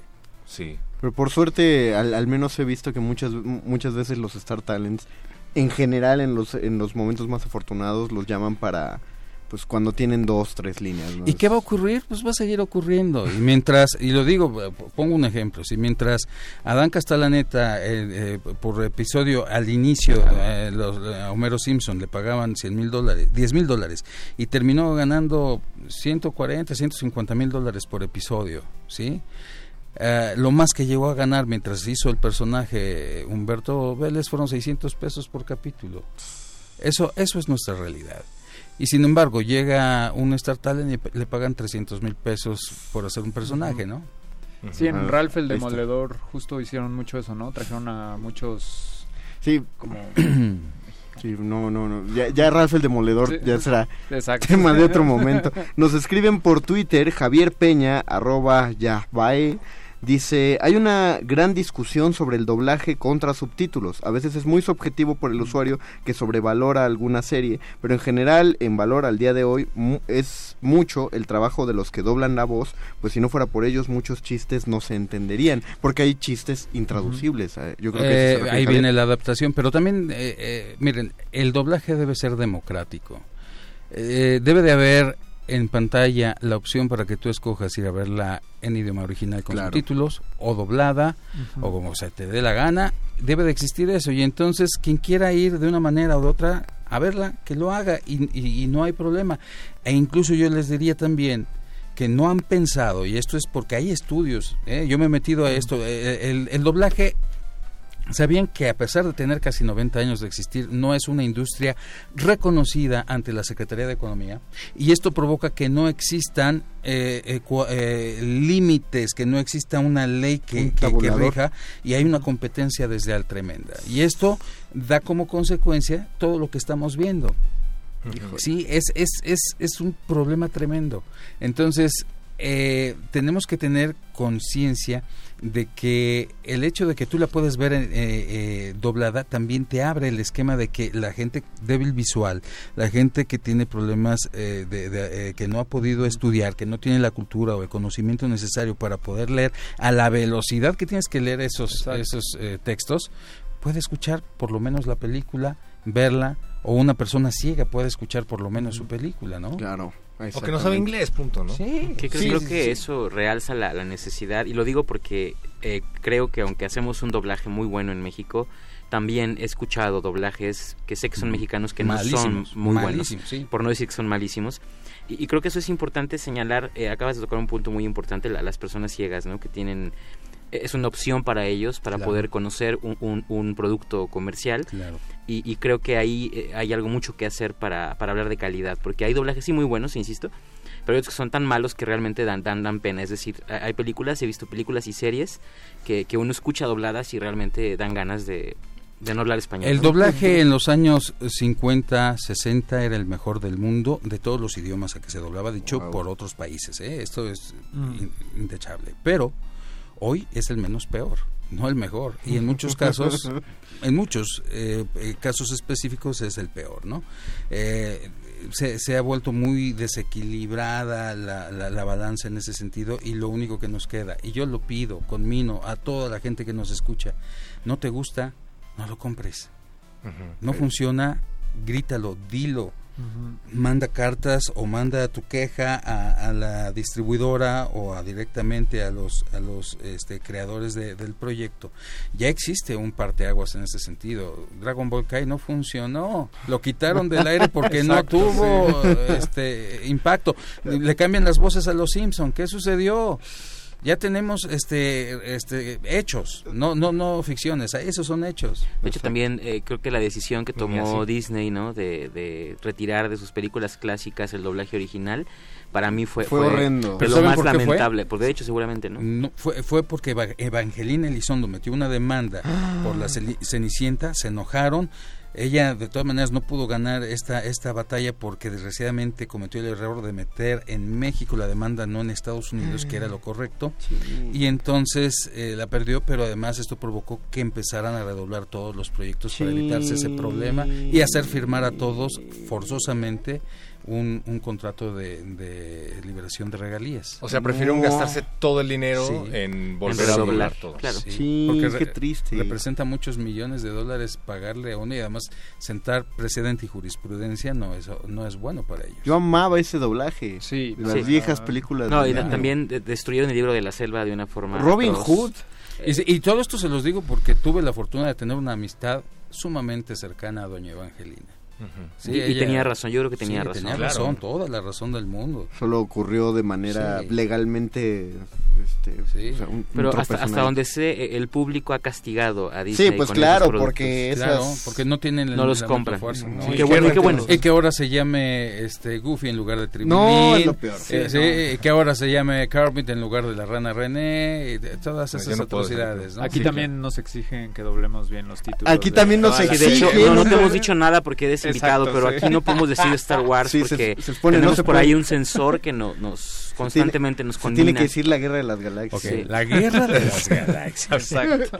Este, an- antes de que Hay más ejemplos y ya, Hay más ya no sé ejemplos. hasta dónde llegar. Pero, pero, eh, para aprovechar los 10 minutos de, de cierre del programa, Javier, Dime, eh, sí. ya nos has... Yo, yo, yo tengo mi duda, Espérame Mario. tantito, pero, pero es que esto neta tiene que salir.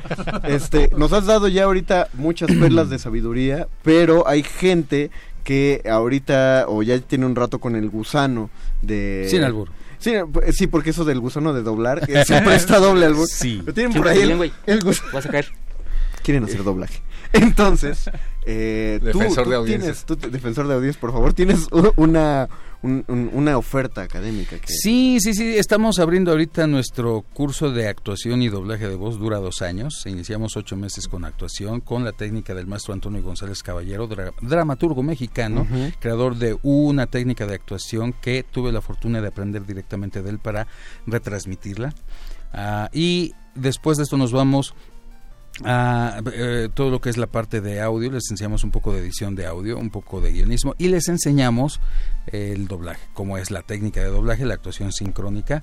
Para todos los amigos que quieran inscribirse en el curso, les nada más con que mencionen este programa, Resistencia Modulada. modulada ¿sí? Entonces les damos en la inscripción un 50% de descuento. Miren nada ¿Cómo se llama el programa, señor? Sí. Resistencia modulada. Eh, eh, nada más escríbanme a locurimedia1 arroba gmail.com. Locurimedia 1 con número 1 arroba gmail.com.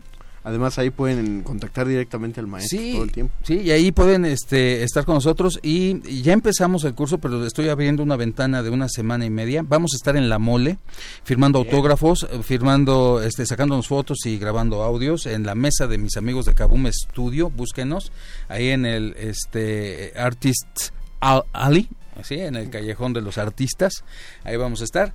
Y eh, quienes quieran inscribirse directamente ahí conmigo, les hacemos su 50% de descuento. Ok. Sí, todos los informes se los mandamos. Y para los que viven en provincia, tenemos clínicas online en el manejo de voz para los que quieran esta parte también. Ahí nos escriban a locurimedia1 arroba gmail.com. ¿Cómo le decía a Chabelo los amigos de... Cuates de la provincia. Los cuates de cuates de provincia. provincia. ¿Qué sé? A mí ya no me sale la voz de Chabelo, pero no importa porque él tampoco. Te iba a decir, sale mejor que a él últimamente. Este, ahora ¿Cuándo sí, va a ser la mole, señor? eh, va a ser este fin de semana. Viernes, sábado y domingo, 14, eh, no, 15, sí, 14, Sí, cat- 15 y 16 de, de este mes. o sea, Y van a estar todos viernes, los sábado y días. domingo. Vamos a estar todos los días, van a estar mis amigos de Kaboom Studio. Mm. Que son los creadores de Karmatron y los transformables y además dibujan eh, oficialmente eh, productos de Akira Toriyama eh, hacen el cómic de los Simpson que se vende en Estados Unidos para Matt Groening hacen mucho de Hanna Barbera Batman el Hombre Araña Kiss este proyectos increíbles que tienen también ellos y los van a ver dibujar en vivo y a todo color Uy, no, pues ahí vamos a estar definitivamente. Vamos a la mole. Sí, vamos a la mole este fin de semana. Levantamos se va a poner bueno los invitamos por favor no dejen de ir Nos, nos piden aquí, ya eh, hay gente que se emocionó mucho porque hiciste saga de Géminis, quieren volver a oír. Les mando a todos los amigos de Resistencia Modulada una explosión de galaxias. ¿Vieron el microfoneo? Tenemos que aprender mucho. Exactamente, o sea, en ningún momento picó. Y por aquí Abigail Espíndola pide escuchar a Pena de Hércules, está, está complicadón, y a... Y ¿Quién? quiere- ¿Quién? ¿Quién? Pena. no no quién lo pide quién lo pide Abigail Espíndola. Abigail, ah, te mando un saludo especial eh, con mis super sandalias aerodinámicas. Y también quería oír a Winnie Pooh. Claro, desde el bosque de los cien acres, Abigail. Te mando un saludo especial. Si ves a Christopher Robin, le dices que no encuentro mi tarro de miel. Paco de Pablo está vuelto loco allá afuera. Deberías tuitear, Paco, también. Traigan un trapeador a Paco de Pablo, por Sí. favor. Radio.unam.mx para que descarguen su audio en podcast en la página de Radio UNAM. Eh, Lando Flores dice saludos, super programa. Jess Martínez etiquetó amigos. Oscar Gracias, Lando. Mi Otro ídolo. Oscar OS, mi ídolo anónimo, la grandiosa voz del patriarca, saga de Géminis, pero no solo quedó en saga, hizo algunos otros personajes Y no de hemos hablado. del Zodiaco. Sí, Yabu, Mime de Asgard. Y no hemos hablado del Guasón, que también es un temono, ¿no? Que, que, que es de, de la de la última. eh, ¿A quién hace? Batman, Batman Ninja y eh, Batman y las Tortugas Ninja. Y por ahí hicimos un cortito de Scooby-Doo también, haciendo algo muy parecido a lo, lo que fue el Guasón de los años 70, como lo hacía Víctor Alcocer. que- Órale. Tiene una risa muy especial el, el don Víctor Alcocer. ¿no? Ok. Eh, Lando Flores eh, Arzate, Punisher del 2003, sí adivinó Sí, porque lo comentaste hace un 2003. rato. Muy bien. Este, Nacho Libre pone... ¡Nacho! Encarnación. Encarnación. Uh, uh, uh, uh. Satán Imperial, dice Marisol Valle. ¡El Satán Imperial! María Salas, ¿Por, por- gracias por qué decidieron? Ya ves que en la saga de Hades regresa Saga, pero ya no es el patriarca porque ya no está poseído, ya no tiene esta Sí, claro. onda. Yo me acuerdo que había partes en las que era bueno y era malo, y cuando tenía el cabello azul era más tu voz, o sea, seguía estando presente la voz enorme del patriarca, pero ya no tenía esto de los de las cuerdas falsas que nos decías. ¿Por qué no lo mantuvieron? Y sobre todo, ¿por qué en el final de las 12 casas no es mi voz? Exacto. Miren, eh, ese tema en especial, no sé por qué decidió Jesús hacerlo así. Eh, fue un momento muy complicado porque de repente empezó a... de- yo, yo soy un actor que trabaja por sindicato, por Asociación Nacional de Actores. Soy honorario, tengo eh, 33 años en la asociación y cobro a través de la asociación porque me da servicios médicos, me da servicios funerarios, me da una una este guardería para los para los hijos, da muchas cosas, ¿sí? Entonces yo trabajo solamente así y al principio pagaba por anda, chucho, y de, de repente decidió ya no, no le convenía lo que ustedes decidan, pero entonces yo ya no pude seguir trabajando con él y fue yo creo que lo que motivó eh, los cambios, ¿no? En su momento, respetable, pero pues también respetable de este lado, ¿no? Pero y además en un momento crucial, porque todos Sí. estamos esperando esos capítulos. ¿no? Yo, yo creo que ah, hay que avisar que nos vamos a quedar unos 5 o 6 minutitos después del aire aquí en el Facebook Live para contact- para seguir respondiendo los comentarios aquí. Lo que quieran. Porque eh, lo que dijo Gabo, el talón de Aquiles del calabozo de los vírgenes es que y si quieren, cuando tiempo. quieran regresamos y, y- porque hay mucho No, que de- platicar, ¿eh? ya pensé, ya pensé qué es lo que podemos hacer. Debemos organizar una especie de olimpiadas de doblaje, donde Un maratón. No, eh, eh, un maratón. Aquí se valen los maratones, los dejan, así que de repente pudiéramos hacer un maratón de podemos- varias horas. Ya saben amigos, arroba Benistófeles. Arroben a Este, Benito Taibo en Twitter Benito para que este programa dure más de una hora. que podamos hacer un maratón de 5 a 6 horas. No, pero se puede hacer en Facebook Live. Ah, sí, eso sí. No, Sí, no, nos vamos, a la casa de sí. Gabo. Sí, Ya, sí, ya, no, no sé. Sí, En la camioneta de Víctor cabemos todos. Cabemos todos, cabemos todos, sí, no, claro. no, pero pensaba que podíamos hacer una especie de, de duelos entre actores de doblaje. para- no, te voy a platicar fuera del aire ya la idea, porque lo, estuve gestando en lo que, Órale, en lo que se gusta, platicaba. Mientras los comentarios que puedan salir. ¿Sí sacaste tu duda, pero muchachos? Sí, era esa. Ah, bien, entonces Sí, gracias. quedan dos minutitos. eh, y pues, o, o qué, o ya vamos despidiendo poquito. Bueno, vamos a dar, dar un par de comentarios. Eh, dice Leonora Witchcraft. Saludos, Javier, por favor, anuncia la, anuncia la cena favorita de vaca y pollito. Trasero de cerdo con katsu. Mm, ¡Qué delicia, ¿verdad, pollito? Super Cow to the rescue. si, si hay algo que toda mi vida me ha frustrado no poder comer, son los traseros de cerdo. Yo creo que sí te lo has comido, pero no te has dado No, cuenta. así, así como se veía. Que Ah, te Nabuche, podías- Nenepile. que podías masticar una nalga completa en tu Ah, boca, sí, sí, sí. eso. Qué delicia. Era lo mejor de esa caricatura. Agradecemos a todos los que nos estuvieron siguiendo en el 96.1 de FM y que estuvieron aquí en nuestra transmisión de Facebook Live también. Recuerden, nos, nos quedamos un par de minutitos para ultimar comentarios con ustedes. Mientras tanto, agradecemos a José de Jesús Silva que estuvo en la operación de este calabozo y a don Agustín Mulia que estuvo en la transmisión al principio. Alba Martínez que ya no está porque siempre se va cuando empieza el calabozo. A Paquito de Paburo que estuvo ahí en la producción apoyado de cerca de nuestra concilieri. Hola, hola Ari, qué bueno que, que nos sigues aquí. este Todo bien, todo bien. eh, seguimos bien el camino, ¿verdad? Qué bueno, qué bueno. Es- siempre es un placer. Gabo Pérez, muchas gracias por estar. Gracias a todos, buenas noches. Gracias, perro muchacho. Gracias, Víctor García. Gracias, Dungeon Master. Gracias, Javier Rivero. Muchas gracias. Sí, vamos a tomarte la palabra para Con que mucho gusto. ¿Por qué no sonríes, Bats? ¿Quieren oír más del guasón de Batman? Vayan al Facebook Live. Nos vemos. Hasta aquí el Union Master. Resistencia modulada vuelve a empezar mañana a las 8 de la noche. Adiós. Esto fue el Calabozo de los Vírgenes. Todo lo divertido estuvo acá.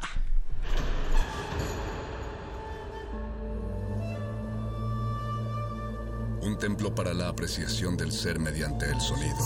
Mediante el sonido. Para nosotros, El sol sale durante la noche. Nuestros gritos llevan la mesura del silencio. Y el descontento está lleno de baile y risas. A todo, incluso a nosotros, nos resistimos. La universidad Ustedes y nosotros somos la realidad. Resistencia modulada.